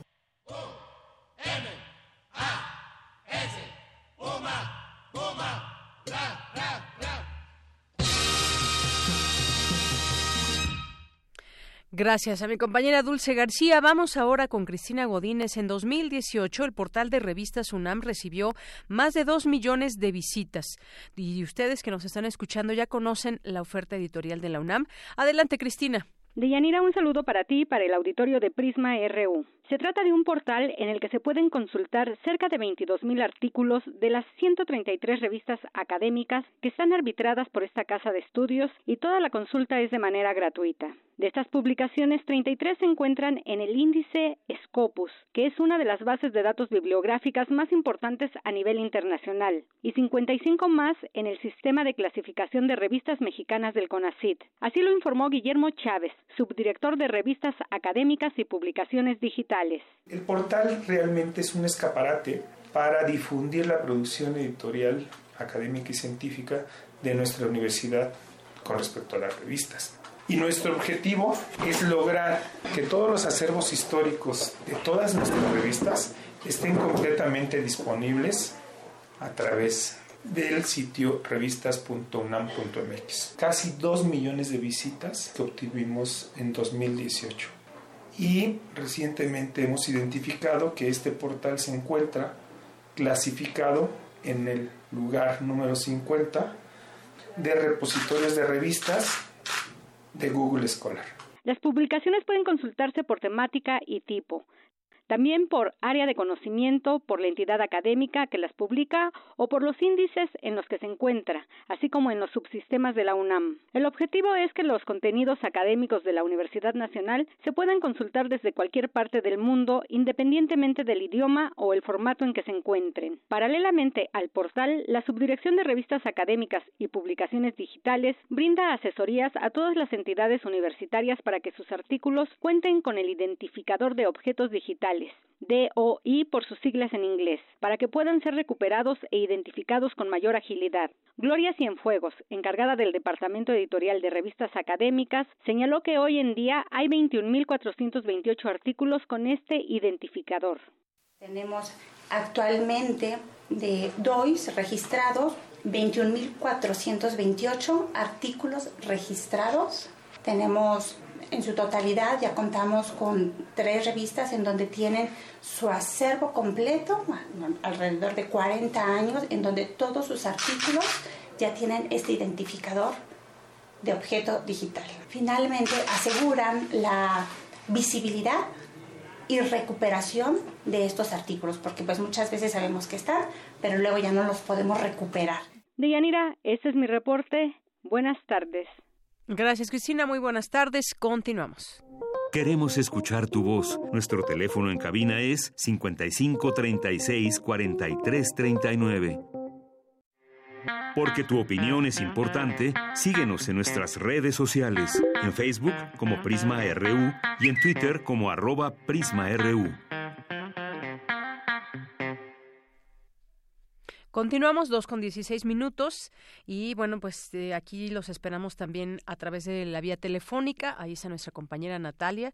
Si se les ofrece comentar algo, eh, hacer una llamada al 5536-4339, ahí está ella para eh, atender su llamada. Y bueno, pues nos enlazamos, nos enlazamos hasta Hidalgo. Allá se encuentra Adriana Hernández Islas, que es periodista del medio local de Hidalgo, El Independiente, porque hay mucho que decir de Hidalgo tras esta tras esta explosión que hubo allá en Talhuelilpan, pues empezaron a surgir muchos datos en torno a Hidalgo que ya estaban ahí, no son nuevos, pero que pues ahora los vemos publicados, por ejemplo, el día de hoy en distintos medios de comunicación, en sus primeras planas, como Hidalgo se convirtió en el paraíso del Huachicol, 55% de la población de Tlalhuelilpan, Hidalgo vive en pobreza, ductos de Hidalgo en la pugna entre bandas y cárteles, entre otros. Y bueno, pues te doy la bienvenida, Adriana, a este espacio. Muy buenas tardes. Hola, muy buenas tardes. Muchas gracias por la invitación. Pues Adriana, platícanos cuál es eh, pues todo este tema que se suscitó a través de la explosión, pero hay muchos datos y bueno, nos gustaría que nos platiques un poco de lo que está sucediendo allá en Hidalgo respecto a este tema que engloba otros temas, como decía yo, el de la pobreza. Sí, claro. Mira, pues comentarte, ayer de hecho veía eh, varios medios retomaban o como que resaltaban el hecho de que apareció otra toma clandestina, pues a pocos días de esta explosión que se vivió en el municipio de Tlahuelilpan Hidalgo. La toma que se registró ayer fue propiamente en, el, en Teocalco, la comunidad de Teocalco, perteneciente al municipio de Tlaxcuapan, que de hecho es vecino de Tlahuelilpan, donde ocurrió el incidente. Están aproximadamente a una distancia de 8 o 15, minutos 15 minutos en carro. Pero eh, esta toma pues eh, fue controlada rápidamente, bueno, fue cercada por la Policía Estatal, Municipal, Bomberos, Protección Civil, demás autoridades y en cuestión de dos, tres horas llegó Protección Civil de Pemex, eh, resguardó, perdón, eh, Seguridad Física de Pemex, resguardó el área, eh, reparó el ducto y todo se solucionó, ¿no? No hubo personas este, lesionadas, no hubo eh, pues pérdidas, ¿no? Que lamentar, lamentar como en la ocasión pasada. Sin embargo, pues decirte que lamentablemente eh, estos hechos son una constante en el estado de Hidalgo.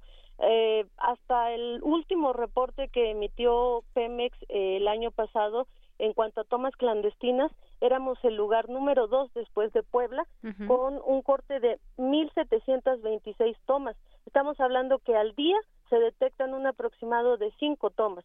Entonces eso nos habla pues yo creo de la magnitud de un problema. Hace poco eh, platicaba con el dirigente de un movimiento social aquí en Hidalgo y él me decía, y yo creo que pues hasta cierto punto quizá tiene razón, ¿no? Lo que pasó en Tlahuelilpan fue únicamente la gota que derramó el vaso de un problema que venimos arrastrando desde 2016, que fue cuando comenzó a notarse este incremento. Y no te lo digo solamente yo, el índice GLAC que eh, se publicó el año pasado, eh, donde se hace una radiografía de este problema del huachicol, pues ya empezaba a denostar esos datos en donde Hidalgo mostraba un repunte a partir de 2016. Y de hecho, Tlahuelilpan se encuentra dentro de esos municipios que tenían mayor incidencia del delito, no solo por su cercanía con el municipio de, de, eh, de Tula, perdón, que es donde pues donde está la refinería y por obvias razones pues donde pasan los ductos y se presta más a, a la a, sí, a que se cometa este delito, sino que eh, tiene una estrecha relación con los municipios donde hay mayor índice de pobreza. Entonces, van como muy relacionados estos delitos y por si no fuera suficiente, en esos municipios que de hecho pertenecen a la zona que aquí en Hidalgo se conoce como Valle del Mezquital, es donde empiezan a repuntar otro tipo de delitos a la par, como el homicidio. Entonces tenemos un incremento de más del 50% de homicidios en dos años.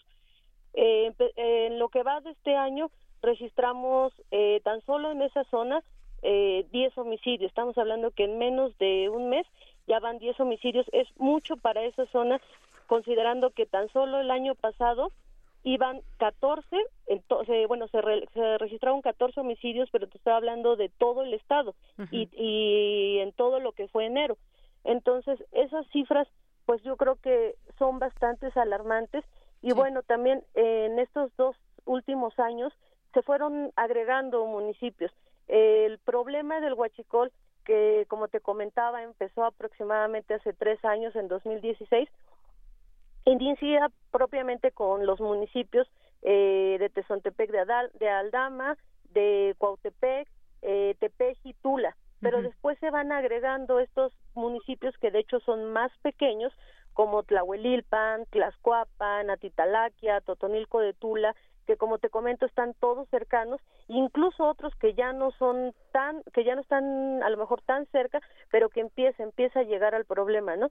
Y llega un punto en que, como me comentaba igual un investigador eh, aquí de, de, la Universidad Autónoma Hidalguense, eh, empieza a crecer tanto e, este delito que las sociedades se vuelven sociedades criminales porque se empiezan a involucrar, quizá por estas razones de pobreza o por diversos factores, pero se, se empiezan a involucrar en el problema y eh, bueno, aquí en el estado de Hidalgo llegó un momento en el que ya tenías el vecino, el amigo, el tío, ya alguien era guachicolero, ¿no? O si no propiamente guachicolero, pues le llegaba una garrafita, le llegaba, de alguna manera le llegaba guachicol y ya era como muy normal, ¿no? Incluso hasta los grupos de, de Facebook de compras y ventas y todo todo ese tipo de, de redes sociales veíamos este mi distribuidor de huachicol ya no ya no me surte no quién me puede surtir quién me puede este eh, quién me pasa su distribuidor no entonces era como muy común fue una constante fue un problema que se fue arraigando nosotros como medios pues lo veíamos no eh, algo que empezó como y no se hizo nada no se intentó atacar el problema Adriana sí eh, hubo estrategias por parte de, de, las autoridades estatales eh, que comenzaron a lo mejor con operativos pequeños para en estos sobre todo en estos municipios pero por lo mismo de que fue agravando pues llegó el momento que el año pasado a mediados del año pasado el gobernador del estado de Hidalgo Omar Fayad tuvo que implementar un, un operativo especial para eh, atacar este delito que es eh, se conoció como la mm, eh, mm, fuerza especial conjunta creo que sí. Y este este operativo pues tuvo como finalidad atacar propiamente el huachicol. Entonces desplegaron operativos del personal del ejército de policías municipales estatales protección civil demás a las carreteras, empezó a decomisar bastante huachicol y sí se, digamos que sí se lograron avances, pero pues finalmente la incidencia del delito, eh, creo que el, problema pues va más a fondo, como te comentaba, está más arraigado en las cuestiones eh, económicas porque pues ahí empieza el, vieron una opción en la extracción en el robo de combustible y por ese camino siguieron. Las estrategias no fueron pues quizás las más adecuadas o no rindieron frutos al grado que hoy pues Hidalgo se ha convertido en un paraíso para este eh, robo de combustible. Pues justamente Adriana ahorita que mencionabas al investigador de Hidalgo mañana vamos a entrevistarlo vamos a tener aquí una mesa eh, de análisis para hablar de este tema que pues mantiene a México a la expectativa, porque son muchos lugares en donde se está extrayendo este combustible y, bueno, pues ahora desafortunadamente por lo que pasó, Hidalgo está en las primeras noticias a analizar sobre todo pues cómo vive la gente y como esto que nos platicas, que creo que nos revela mucho, Adriana, estos grupos que incluso se hacían en redes sociales, a ver, ya no tengo eh, quien me surte del combustible, quién lo puede hacer, ya estaban, digamos, pues organizándose justamente para pues para hacer de esto ya una forma de vida que así era o así claro incluso había entregas a domicilio o sea ya era todo pues todo una, red. exacto muy bien. Como se viene dando el crimen organizado finalmente. Exacto, el, crimen organizado que pues así opera, primero unas pequeñas células y ahora pues tenemos esta situación. Es un tema que todavía va a seguir dando de qué hablar y que seguramente en otra ocasión, si tú no lo, nos lo permites, Adriana, te buscaremos para que nos des información pues de primera mano y tú que pues vives ahí en ese estado, tienes mucho más de cerca pues todo esto que está pasando, una opinión, te ha pasado quizás que te ofrezcan eh, en algún momento combustible o a mucha gente que tal vez eh, a pie de carretera, yo decía, nos han ofrecido en algún momento eh, combustible robado y que vimos cómo ha crecido el problema. Así, así es. Bien, pues muchísimas gracias, Adriana. No, gracias a ti por el espacio y pues cualquier cosa aquí estamos al Claro que sí, gracias Adriana. Gracias a ti. Muy buenas, tardes. Adriana Hernández Islas es periodista del medio local de Hidalgo, El Independiente. Y pues sí, no sé usted si tenga alguna historia que compartir al respecto, quizás alguien que nos esté escuchando en algún otro estado, en Hidalgo, en, en cualquier otro lugar, como pues en algún momento a pie de carretera la gente ofrece este combustible robado y pues hay quien va, lo compra, paga menos por la gasolina y pues se dan este tipo de situaciones que hoy pues parecería difícil de parar. Mañana vamos a platicar en una mesa de análisis sobre este tema. Vámonos ahora con Margarita Castillo que nos preparó algo al respecto de este tema.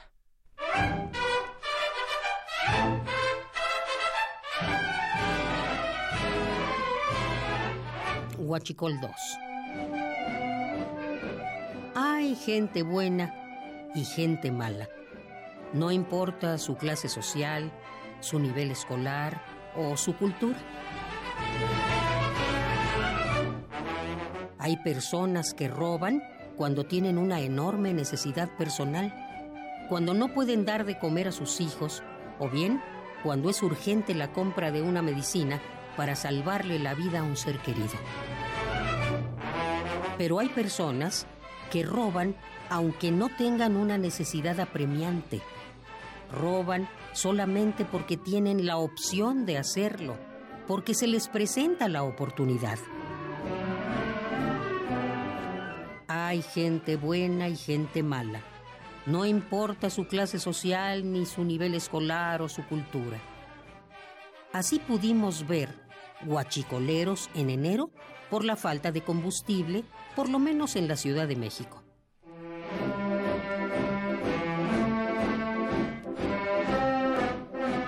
Es penoso observar a las personas que nunca participan en mejorar la vida de la ciudad, ni de manera individual ni colectiva, cómo se ponen de acuerdo para ir a comprar gasolina en bidones y venderla después más cara con la complicidad de los despachadores de gasolina y de algunos policías. Van en coches o en diablos de carga con varios bidones para, supongo yo, ayudar a los necesitados que no pueden regalarse el tiempo de hacer cola en una gasolinería. Los guachicoleros de ciudad son más fregones que los otros guachicoleros, porque venden la gasolina más cara. Y lo más increíble es que se las compran.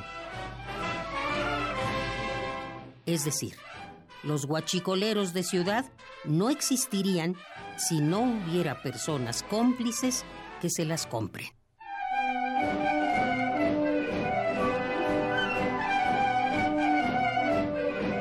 Les digo, hay gente buena y gente mala. No importa su clase social, su nivel escolar o su cultura.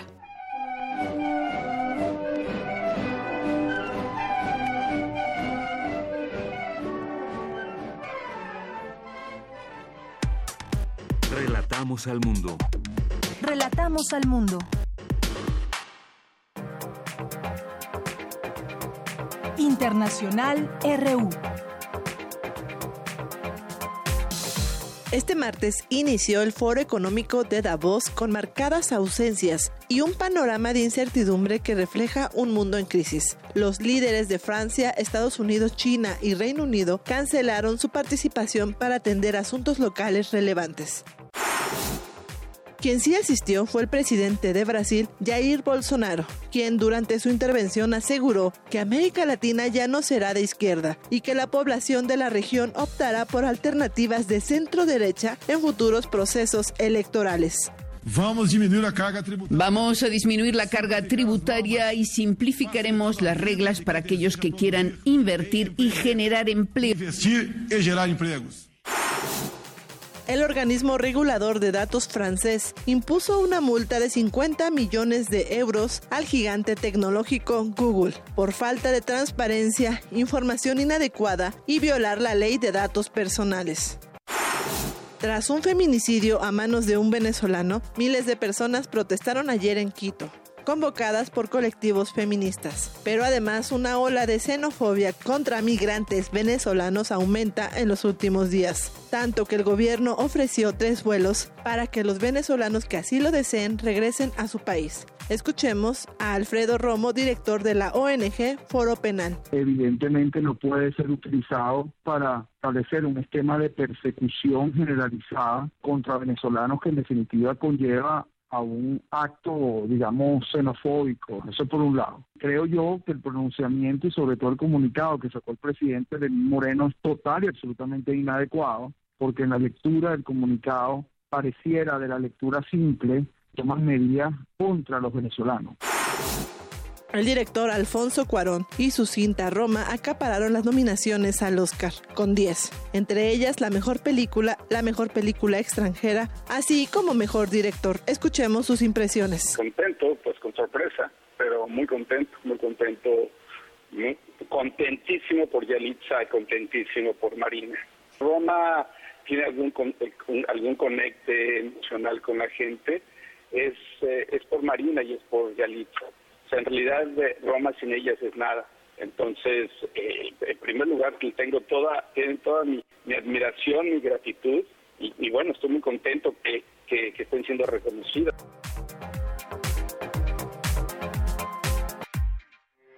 Porque tu opinión es importante, síguenos en nuestras redes sociales, en Facebook como Prisma RU y en Twitter como arroba PrismaRU.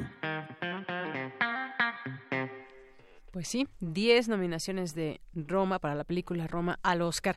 Bueno, pues vamos a continuar y hoy pues se lleva a cabo un es un día importante, digamos, en pues en todo esto que está sucediendo en este juicio contra el Chapo Guzmán y que pues hoy tenemos algunos datos. Vamos a platicar de este tema y también de otro tema que nos eh, preocupa que pues es el asesinato a periodistas. Ayer justamente dábamos cuenta de un periodista que fue asesinado que fue pues eh, primero desaparecido, luego se encontró su cuerpo, me refiero a Rafael Murúa Manríquez, allá en Baja California Sur. Y bueno, ya es en la línea telefónica para hablar de estos dos temas el periodista José Reveles, Pepe Reveles, periodista de investigación y especialista en temas, entre otros, de narcotráfico, de seguridad nacional. ¿Cómo estás, Pepe? Buenas tardes. Deyanira, muy buenas tardes. Te saludo y a tu audiencia también, por favor. Gracias, Pepe. Pues bueno, además de todo esto que estamos viendo en los medios de comunicación, que el Chapo Guzmán era una máquina sexual,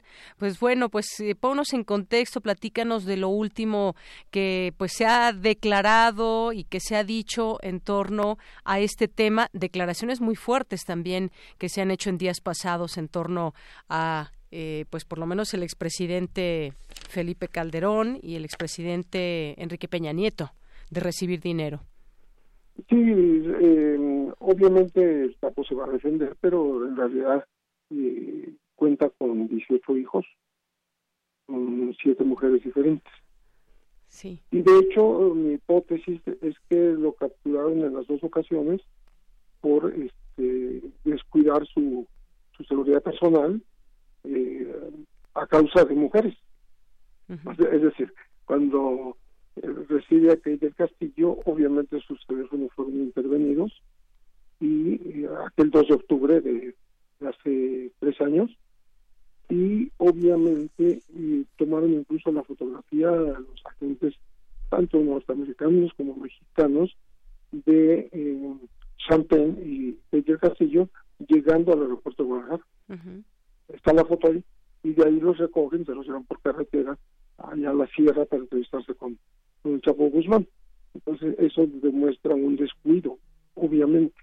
Y cuando lo capturan por la, ocasión más reciente, ahí en los en las inmediaciones de los mochis, él andaba en una zona que no domina. Es una zona que domina el Chapo Isidro.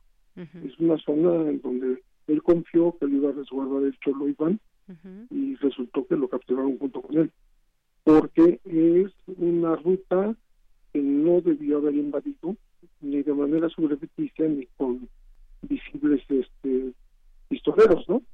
y, y, bueno, en esa ocasión, eh, recordarás que fue en enero, eh, había pasado antes a visitar a la llamada chapuriputada panista y se había juntado también con su mujer y había hecho un recorrido, vamos a, vamos a decir, este familiar, conyugal, de relación eh, hombre-mujer.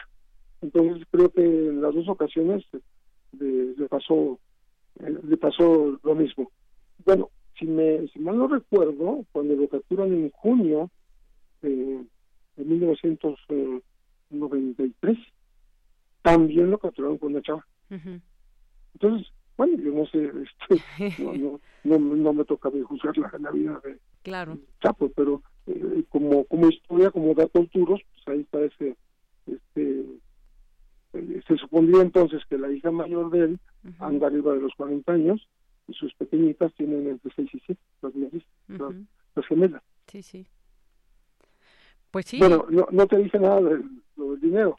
Obviamente, pues esto tiene historia, empezó desde, desde que empezó el juicio, desde noviembre, nada más que le están poniendo ahora cantidades, eh, nombres, apellidos, y lo están dando, pero sin una evidencia, sin un detalle que mm, habría que, investigar. Pero me da la impresión de que ni Estados Unidos ni México tienen el menor interés en meterse en un tema que sale colateralmente en un juicio a un capo del narcotráfico. Exacto, sí, y fue, fue un señalamiento, digamos, y pues no hay manera de perseguir un delito del que no hay pruebas, o hasta al menos, pues es solamente una declaración, ¿no? Sí, además no nada más contra los presidentes, también contra generales, eh, Un, mayor que estaba a cargo de la seguridad de Fox, de eso se acordó el Vicentillo, pero de los demás eh, se acordaron los colombianos, claro. sobre todo los cifuentes, ¿no? Que sí, que muy cercanos al Chapo. Claro, y que de cualquier manera, pues esto no se entendería sin una complicidad en su momento de autoridades y de gente que estuvo pues ayudando al Chapo Guzmán. Y bueno, pues hay algunas historias que incluso ya se pueden ver eh, a través de Netflix, por ejemplo, donde pues hablan también de que pues está basada en hechos reales muchas de las cosas, ¿no? Aunque pues evidentemente es a final de cuentas una película o una serie. Bueno, uno sabe de, muchas décadas que eh, el narco precisamente, el tráfico de drogas, está bien aceitado con, con pagos para cobertura, para estos sobornos sirven para dejar en la impunidad a, estos grupos eh, traficantes que, que en su momento incluso reciben aviso de lo que de las operaciones que van a, realizar en contra de ellos y así logran eh, eludir la eh, pues la, el acoso oficial fue el caso del Chapo mismo y de los Cabos y que un eh, era un subprocurador sí. en su momento dado se puso a explicar al público cosas tan este, incómodas como que eh, llegaron pocos minutos después y ya se había ido la mujer con la que iba a reunir en un hotel de, los cabos porque ella estaba en sus días. Y eso lo dijo un, su procurador públicamente a los medios. Así es.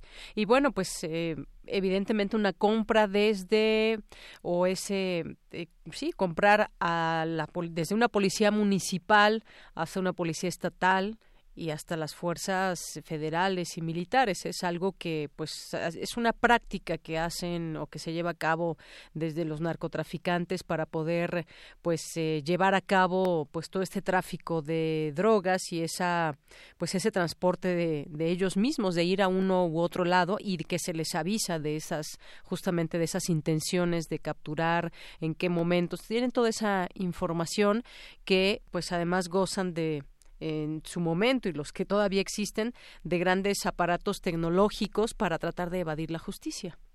Entre los declarantes sí, los Cifuentes son importantes porque el mayor de ellos, Pacho Cifuentes, que ya fue asesinado ya por el 2007, fue el piloto de Pablo Escobar, ni más ni menos. Y le ayudaron al, Chapo a comprar aviones, aviones que se compraron con eh, lavado de dinero a través de las casas de cambio como Puebla, eh, la Casa de Cambio Puebla y otras mexicanas, y a través de, un banco de Estados Unidos, el Bacovia, donde depositaron cientos de miles de millones de dólares. Es una barbaridad de dinero lo que logró Sinaloa depositar en ese banco, que ya no existe. Y, el dinero, pues quién sabe. ¿Dónde, ¿Dónde circuló? Pues circuló por los, eh, digamos, los circuitos financieros del mundo.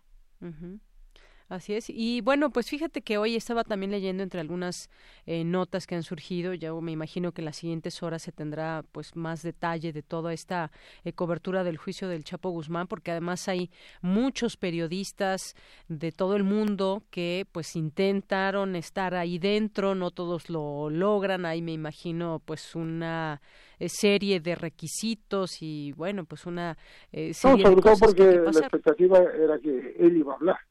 Exacto, exacto. Y sin embargo, yo leo que pues fueron vestidos iguales el Chapo y Emma Coronel, que se vistieron igual durante el juicio al capo. Bueno, han destacado también esto que, pues incluso dice aquí que los eh, los guardias y demás, pues tampoco sabían al respecto de esta de esta situación. Acudieron vestidos a juego en el día 32 del juicio contra contra el Chapo Guzmán y que sorprendió a todos, más cuando en el estrado del testigo siguió declarando en su momento Lucero Guadalupe ante el Chapo Guzmán. Bueno, algunas de las cosas que se destacan en la prensa, Pepe. Sí, es curioso lo que lo que te implica que hay un hay una comunicación, a través de los abogados, porque además no le permiten acudir a, a verlo y pues bueno, a nadie adulto, es compañera eh, sentimental, ¿no? A las pequeñitas sí, se las dejaron ver una sola vez y ahí por errores de los abogados, disputas entre ellos, pues ya no, la, no las ha podido volver a ver. Pero bueno, esa es la cosa, digamos, íntima familiar que llama mucho la atención. A veces Emma, a veces Lucero le quitan, le quitan visibilidad al propio Chapo. Así Con el escándalo, ¿no? Bien, pues esto continuará, Pepe, y pues vamos a ver qué, cómo, prosigue este juicio, qué deriva de todo ello y pues en algún momento al final una sentencia hacia el Chapo Guzmán. Hay otro tema, Pepe, ayer tú estuviste también en esta eh, presentación de del premio de periodismo Brig Valdés y en el marco pues muy triste y desafortunado de un periodista más muerto, Rafael Murúa Manríquez de Baja California Sur, que había denunciado ya amenazas en su contra. Sí, ahí lo mencionamos. eh, es, es, un premio, el premio Pris Valdés, de los dos corresponsales de la jornada que han sido asesinados recientemente, eh, tanto Javier Valdés como Miroslava Brich. eh, se instauró el año pasado. Sí. Es un premio de periodismo y derechos humanos que pues trata de empujar precisamente la protección a, los periodistas, a los informadores y a los defensores de derechos humanos. Eh, son muchas eh, instituciones que lo que lo avalan, lo empujan, la Embajada de Francia, la Embajada de Suiza en México, eh, la Oficina de Naciones Unidas contra el Delito, el Centro de Información de Naciones Unidas, Prensa y Democracia, el área de periodismo de la Ibero y la agencia de prensa France Press con el auspicio de UNESCO y Reporteros sin Fronteras. Toda esa lista es la que está detrás del premio. Yo he sido invitado los dos años como padrino, como testigo, y, bueno, eh, fue el anuncio, porque esta vez va a haber eh, recepción de trabajos, lo que no hubo el año pasado porque no había antecedente, no había precedente de este premio, y se le adjudicó muy merecidamente a la compañera extraordinaria periodista Daniela Rea. Sí. Y esta vez eh, será una selección a partir de trabajos que se entreguen, trabajos periodísticos en todos los formatos. Entonces, este, pues ahí está eh, abierto ya, ¿no? Para entregarse, las fechas son muy, muy, como se dice, Así es. corta, este, hay que entregar en, en un par de meses, cuando mucho. Y, y, uno se pregunta, Pepe, también, eh, pues lo que está pasando en este marco, en nuestro país, un gobierno que dice que va a respetar la libertad de expresión y que esperemos que así sea y que todos desde las distintas trincheras, pues va, vamos a pugnar porque así sea, eh, pero que pues suceden cosas como estas en un estado, en una comunidad específica, había tenido ya amenazas este periodista y que pues sin más ni menos nos hemos encontrado en algunos momentos de amenazas o de presidentes municipales o de autoridades muy locales y que finalmente pues gozan de impunidad desafortunadamente muchos de estos asesinos eh, eh, intelectuales pues no están en la en la cárcel eh, caso como el de algunos otros pero donde sucede eso aún en, en, estados o en comunidades donde a alguien le incomoda lo que está revelando un periodista y entonces pues simplemente lo mandan desaparecer lo mandan matar sí desgraciadamente en efecto se acogió al mecanismo uh -huh. él está denunciando este, estas amenazas eh, estas, estos hostigamientos por su labor periodística y eh, recientemente mencionó al presidente municipal de Mulegé, a Felipe Prado Exacto. Bautista, uh -huh. el cual apenas está cumpliendo 100 días de, de, de gobernar, pero parece uh -huh. que le traía algunos eh, viejos este, agravios, ¿no? Uh eh, bueno, ahí hay, estamos hablando de, de es un es un presidente municipal del, sí. y el gobernador de la California Sur es Carlos Mendoza Davis, que es panista. Uh -huh. Entonces eh, este, cayó en estos eh, en estas eh, situaciones. Sí. él él acusó directamente, acusaba directamente a esta persona y tuvo medidas cautelares, tuvo un botón de pánico, pero no nunca tuvo digamos asistentes de seguridad o guardaespaldas, ¿no? Y el problema aquí, lo decía yo ayer ahí en público, es que ya asoma la cola la, la impunidad. Uh -huh. En este mismo caso que apenas ocurrió. ¿Por qué? Porque le están atribuyendo haber caído o junto al cadáver encontrar unos paquetes de marihuana. Uh -huh. Entonces, ya, ya por ahí dices, bueno, ya sabes por dónde van a, a, a tratar de desviar claro. no por su trabajo periodístico, ¿no? Así es. Bueno, pues... Entonces, sí. Eh, pero además digo es un, una persona uh -huh. con una radio comunitaria reconocido uh -huh. en la Asociación Internacional de Radios Comunitarias es un hombre joven 34 eh, años uh -huh. 34 años trabaja, trabajando hace 10 ahí este muy bien con muy buena actitud con muy buena información con muy buenas amistades muy querido etcétera y bueno y es desgraciadamente la segunda víctima por lo menos por lo menos de, de lo que va de este gobierno. El primero fue ni más ni menos que eh, Jesús Alejandro Márquez Jiménez en Tepic el 1 de diciembre, el día de la toma de posesión. Exacto. Entonces, pues eh, desgraciadamente ayer lo mencionaba Balbina Flores, de Reporteros sin fronteras, hay que eh, quitar esta parecida costumbre de que México tiene un periodista asesinado cada mes en promedio. O sea, fueron 12 en 2017, 12 en 2018. Así es, bueno, pues que, me... Y van dos ahora. Van dos ahora, desafortunadamente. Bueno, pues eh, Pepe, muchas gracias como siempre. Es un gusto platicar contigo. Vamos a seguir atentos de estos temas y eventualmente seguir platicando en este espacio. Muchas gracias. Muchísimas gracias a ti. Hasta luego, un abrazo. Pepe Rebel es periodista de investigación y bueno, pues usted ya lo conoce, lo hemos tenido aquí en, en distintos momentos y continuamos. Porque tu opinión es importante, síguenos en nuestras redes sociales, en Facebook como Prisma RU y en Twitter como arroba PrismaRU. Queremos escuchar tu voz. Nuestro teléfono en cabina es 55 36 43 39. Colaboradores RU. Literatura. Literatura a la orilla de la tarde con el escritor y ensayista Alejandro Toledo. ¿Cómo estás, Alejandro? Muy bien, Deyanira, ¿cómo estás tú? Muy bien, muchas gracias. Bueno, pues cuéntanos hoy Dolores Castro. Sí, pues, este, el, domingo hubo en, Bellas Artes, en la sala Ponce, un homenaje a, la maestra Dolores Castro, que es eh, una mujer muy muy querida por, por muchas razones, ¿no? Primero porque es una, una gran poeta, una poeta que empieza a publicar en los, en los años 50 en, en, en México. Aparece en aquella, en una antología que se hizo muy famosa, se llamaba Los ocho poetas mexicanos. Y desde entonces hasta acá ha seguido este, produciendo, hay varias reuniones de su poesía y es eh, realmente es, es, es, una poeta estricta, digamos, que apela a la, a la sencillez, pero que también tiene un, un largo trabajo por en cada en cada verso no eh, ella eh, yo la, la, he conocido la he tratado por por varias razones. Entre otras por su eh, amistad su relación con Efren Hernández que fue su maestro.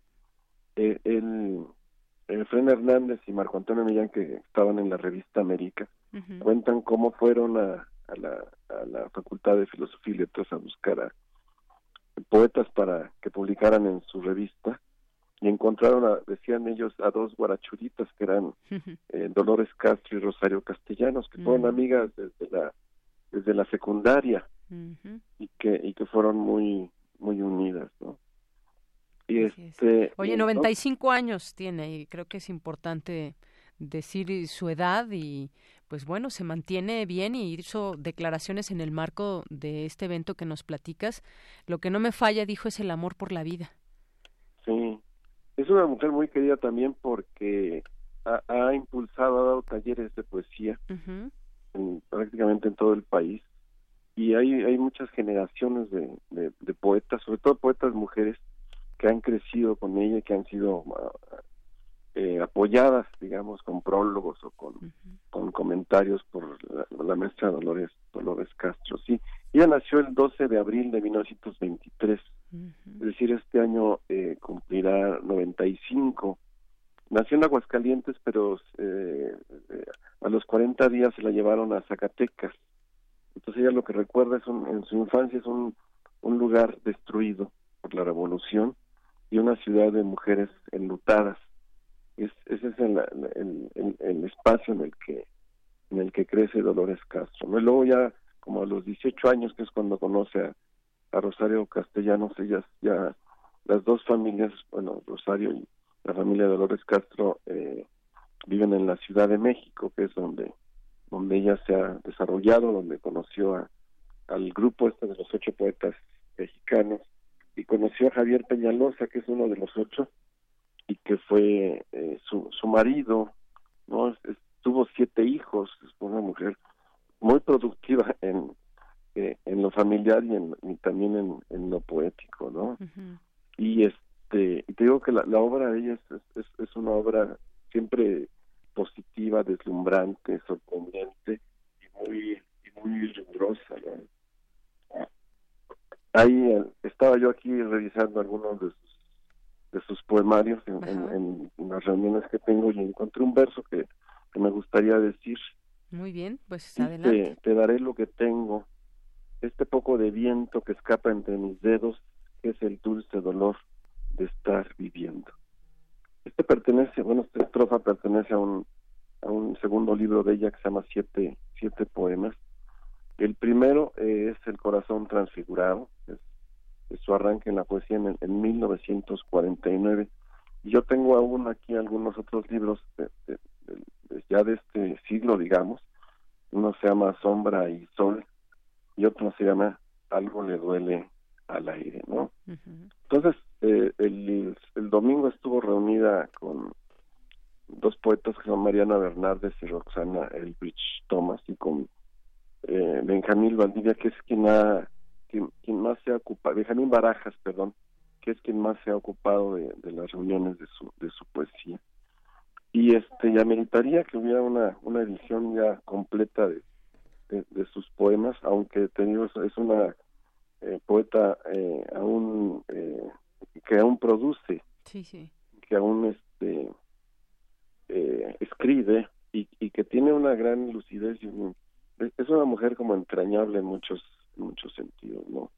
En su carácter es generosa. A pesar de eso que tuvo, por ejemplo, siete hijos, tiene otros otros tantos hijos poéticos o hijas poéticas que, es la gente que se ha acercado a ella y, que ha recibido buenos eh, buenas asesorías por parte de ella como como tutora, como entonces es, es creadora de, de poetas también, ¿no? eh, digo que yo me acerqué a ella por Efraín Hernández, que es un, para mí un gran, un gran escritor. Y él, ella, este, Dolores Castro, cuando murió Efraín, eh, también protegió a la, a la familia de, de Hernández, los ayudó a, a, conseguir una nueva casa y a, y a, salir adelante de ese, de ese trance. Incluso al mismo poeta le, le, consiguió un médico que, que, la, que lo cuidó en sus, en sus últimos años, ¿no? Entonces, este, para mí es, es, en muchos sentidos una mujer entrañable, ¿no? Por su obra poética, por su generosidad, por esa e, ese papel que ha tenido como como formadora de una de una familia que es este, una familia numerosa. Está la historia de su amistad con con Rosario Castellanos, que es una historia que ella suele contar. Fueron muy amigas desde tercero de secundaria, cuando se conocieron en una escuela de señoritas en, en la colonia Roma, en esa colonia Roma que ahora se ha vuelto, se ha vuelto mítica, ¿no? Sí, sí. Muy bien, bueno, pues eh, yo creo que es un buen momento para siempre tomamos esas recomendaciones, esas lecturas y sobre todo pues este contexto que nos das y en este caso eh, Dolores Castro me parece que podemos acercarnos a su poesía, esto que nos platicas pues bueno eh, que nos leíste además, pues poderlo encontrar en sus diferentes eh, poemas, en su diferente eh, literatura que hay para ofrecer y que sobre todo este punto que nos decías, que está vigente y que sigue produciendo Dolores Castro. Sí, además es muy lúcida quien la visita en su casa ya por, por lo que era el toreo de cuatro caminos, siempre recibe como una, una persona alegre y que está dispuesta al diálogo, quizá ya no oye tan bien como, como antes, pero sus recuerdos son, son maravillosos. ¿no? Tiene, yo le pregunté cuál era su, su memoria más viva, qué era lo que más recordaba. Sí. ella decía que suele irse siempre a la infancia. ese, paisaje en el que creció en Zacatecas, una ciudad destruida por la, por la revolución, y con mujeres que vestían de negro, ella lo veía como un paisaje árabe, ¿no? además me, decía que era una mujer que más que observadora, es, ella se, se, asume como una contempladora. Le gusta contemplar las cosas e imaginar como otras realidades en la realidad que tiene que tiene enfrente, ¿no? Así es. Eh, oye, veía entre las eh, citas que se hicieron, entre las notas que se publicaron, va a cumplir el próximo 12 de abril 96 años y comparó la vejez justamente con esto que nos decías de que se remite a la infancia, comparó la vejez con aquel juego de infancia que consiste en permanecer en un sitio sin hablar ni moverse y dijo también, y pueden fallar los ojos también, pero lo que no falla es el amor a la vida. Muy bien. Pues muchas gracias Alejandro Toledo, gracias por estar con nosotros, por hacernos estas recomendaciones y platicarnos también de estos grandes autores. Muchas gracias. Por aquí ando. Que estés muy bien. Igualmente un abrazo Alejandro. Hasta luego. Alejandro Toledo es nuestro colaborador en literatura en esta sección, a la orilla de la tarde, es escritor y ensayista. Y bueno, pues ya nos vamos, nos quedan nada más 30 segundos en los cuales, pues, eh, ustedes escucharon en algún momento a, formato 21. Bueno, pues escribió ayer, Ayer eh, Gabriel Sosa Plata, quien es conocedor de medios de comunicación, él es partícipe de ellos mismos, como también como defensor de las audiencias. Pues adiós formato 21 y Radio Red, más despidos de periodistas. Los cambios en la radio continúan. Ahora tocó el turno a formato 21 y Radio Red AM y FM, emisoras de Grupo Radio Centro, en las que hubo una apuesta por las noticias y los programas de análisis de orientación de contenidos y contenidos culturales y que marcaron una época importante en la historia de la radio en la Ciudad de México.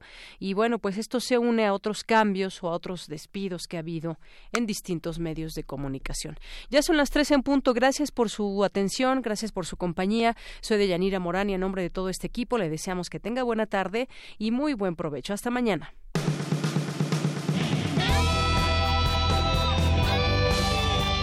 Prisma RU. Relatamos al mundo.